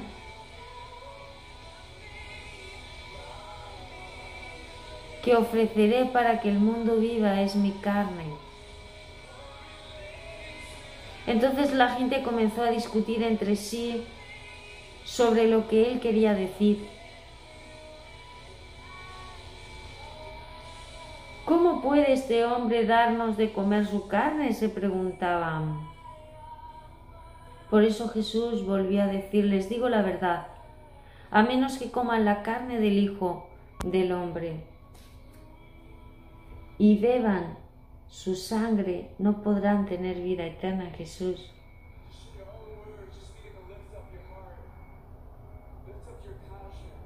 Comer su carne y beber su sangre.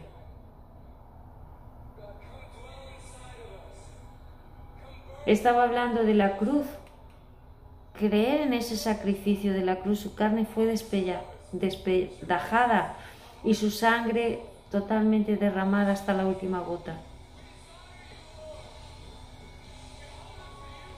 Quien en mí cree tiene vida eterna.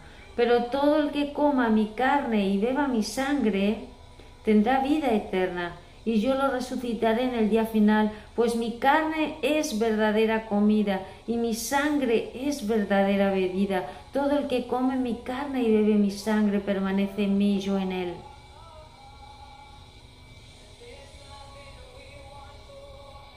Yo vivo gracias al Padre Yo vivo gracias al Padre viviente que me envió. De igual manera, todo el que se alimente de mí vivirá gracias a mí. Yo soy el pan verdadero que descendió del cielo. El que coma de este pan no morirá, como les pasó a sus antepasados a pesar de haber comido el maná, como ustedes dicen, no, eso lo añado yo, sino que vivirá para siempre. Jesús dijo esas cosas mientras enseñaba en la sinagoga de Capernaum fue lo que quedó escrito de lo que Jesús dijo. Muchos leemos ya en el 60 terminando el capítulo 6 del libro de Juan. Eh, y a este punto te invitamos a que tú leas desde...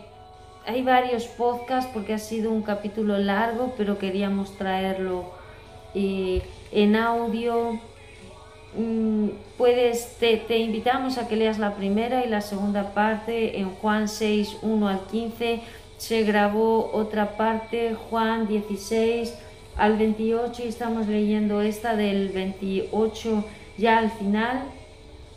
En, en el verso 60 dice, muchos de sus discípulos decían, esto es muy difícil de entender, ¿cómo puede alguien aceptarlo? Jesús estaba consciente de que sus discípulos se quejaban, así que les dijo, ¿acaso esto nos ofende? ¿Qué pensarán entonces si ven al Hijo del Hombre ascender al cielo otra vez y esto se cumplió, ¿eh?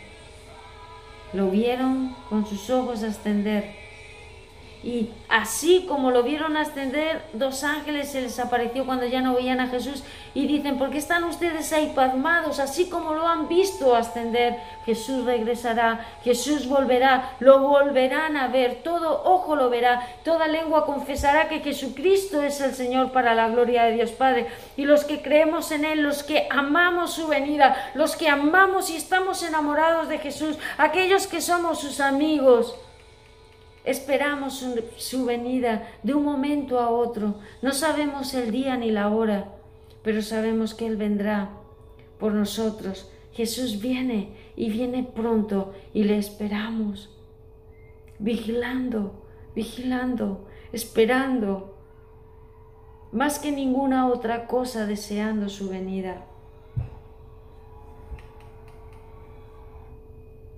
Así que tal como lo vieron ascender, lo verán regresar.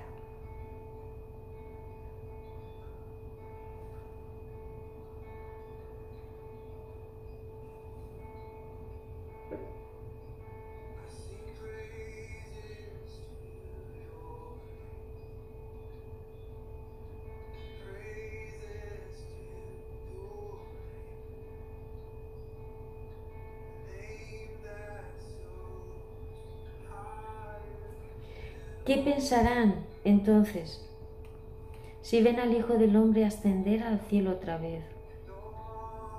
Solo el Espíritu da vida eterna. Los esfuerzos humanos, los esfuerzos humanos, los esfuerzos humanos no logran nada. El Espíritu es el que da vida y el que da vida eterna. Las palabras que yo les he hablado son Espíritu y son vida. La palabra es vida y poder de Dios. La palabra está viva y llena de poder, de efectividad para tu día, para que puedas caminar en la palabra y poder resolver tus problemas diarios, cotidianos, del día a día y poder tener una vida abundante, disfrutar tu vida en este tiempo y siempre porque Jesús ha venido a dar vida y a darla en abundancia para que seas feliz, bienaventurado. Solo el Espíritu da vida eterna, los esfuerzos humanos no logran nada. Las palabras que yo les he hablado son espíritu y son vida. Pero algunos de ustedes no, no me creen. A este punto finalizando Juan, por eso vamos a ver el final de este capítulo, porque no conseguían creen en Él. Empezamos con milagros de la multiplicación del pan, de los peces. Los discípulos vieron que caminaba sobre el agua. Ocurrieron cosas impresionantes, increíbles en este capítulo. Así comenzó y Jesús les quiso mostrar quién era Él, no tanto lo que era la señal en sí, el milagro en sí, cosas imposibles que vieron. No quería que se centraran en el milagro en sí, sino en quién hacía los milagros, quién era aquel que estaba haciendo aquellas cosas que era increíble, imposible humanamente. Era Dios, el Señor y el dueño de todo y de todos. Él quería que le vieran a Él, Él quería que le desearan a Él, Él quería que le amaran a Él, que vieran que era Él lo importante, que teniéndolo a Él lo tienes todo, que teniéndole a Él lo tienes todo, no quieras milagros, quiere, desea al Señor de los milagros, al que hace los milagros. Porque no hay cosa que más tristeza me produzca a mí que quieran milagros, bendición, riquezas y tantas cosas que les sanen, que Dios se lleve la enfermedad y ni siquiera desean al sanador. ¿Cuánto daño me hace a mí que reciban los milagros y que ni le den las gracias y estén pidiendo más y reciban más y pidan más y con queja? Es horrible eso.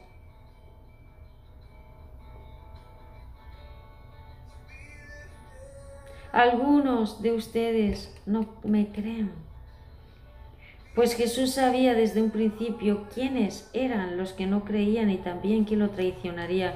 Entonces les dijo, por eso dije que nadie puede venir a mí a menos que el Padre me lo entregue. A partir de ese momento muchos de sus discípulos se apartaron de él y lo abandonaron. Entonces Jesús mirando a los doce les preguntó, ¿ustedes también van a marcharse? Simón Pedro le, contestó, no, Señor, Señor, ¿a quién iremos? Tú tienes palabras que dan vida. ¿A quién iremos, Señor? Si solo tú tienes palabras de vida, si solo tú puedes darnos la vida eterna, ¿a quién iremos? Solo a ti. Nosotros creemos y sabemos que tú eres el Santo de Dios. Entonces Jesús dijo, yo los elegí a ustedes doce, pero hay uno de ustedes que es un diablo. Se refería a Judas, hijo de Simón, Iscariote, uno de los doce, quien más tarde lo traicionaría. Así acabamos con él todo el capítulo de Juan en tres podcasts. Te invitamos a que los escuches, escuches este capítulo entero y Cuando no creemos, el final es terrible para los que no creen ni quieren creer y se burlan de la palabra una y otra vez. Pero Dios en su amor y misericordia siempre da oportunidad. Así que queremos dar la oportunidad para todas las personas que nos escuchan, que no, no han aceptado a Jesús como Señor y Salvador de sus vidas, que no tienen una relación real y viva con una persona real y viva que es Dios el creador del cielo y la tierra, puedas hacerlo ahora a través de una declaración de fe, una sencilla oración de fe con nosotros. Tan solo es creer que Jesús está vivo, que Él es Dios, es confesarlo con tu boca, que Él murió pero sí resucitó. Y por eso Él puede entrar en tu corazón y mostrarse a tu vida y hacer por tu fe que Él sea una realidad, porque Él solo va a entrar a aquellos que le invitan Solo va a estar en lugares donde le quieren y le honran. Donde no le quieren no va a estar. Donde no creen en Él. Así que, estimado amigo, estimada amiga, ahí donde estás, te invitamos a que tú abras tu corazón y hagas esta declaración de fe con todo tu corazón. Si quieres ahí donde estás, cerrar tus ojos, solo tienes que decir, Señor Jesús, ven a mi vida. Perdona todos mis pecados, entra en mi corazón. Sé que moriste y resucitaste y creo que estás vivo. Te hago el Señor y el Salvador de mi vida. Quiero ser como tú y vivir para ti el resto de mis días. Gracias, Padre, muchas gracias por amarme a mí. Mi estimado amigo, mi estimada amiga, si has hecho esta sencilla oración de fe con nosotros, creemos que has nacido de nuevo. Busca un lugar de amigos de Jesús, discípulos de Jesús, personas que amen a Dios con todo su corazón, que honren y respeten la palabra de Dios, pongan la escritura por obra. Hay gozo en el cielo, en nuestros corazones también, por un pecador que se arrepiente por tu vida, que has recibido a Jesús y síguelo poniendo en primer lugar y vas a ver cosas que jamás has visto, oír cosas que jamás has oído y sueños se van a cumplir en tu vida que jamás has imaginado. Te abrazamos, te bendecimos y, cómo no, muchísimas felicidades hoy has tomado la mejor decisión de tu vida en una sencilla decisión de tu corazón, de entregarle tu vida, entregarle tu corazón y todo lo que tú eres al Señor y dueño de todo y de todos. Dios te bendiga.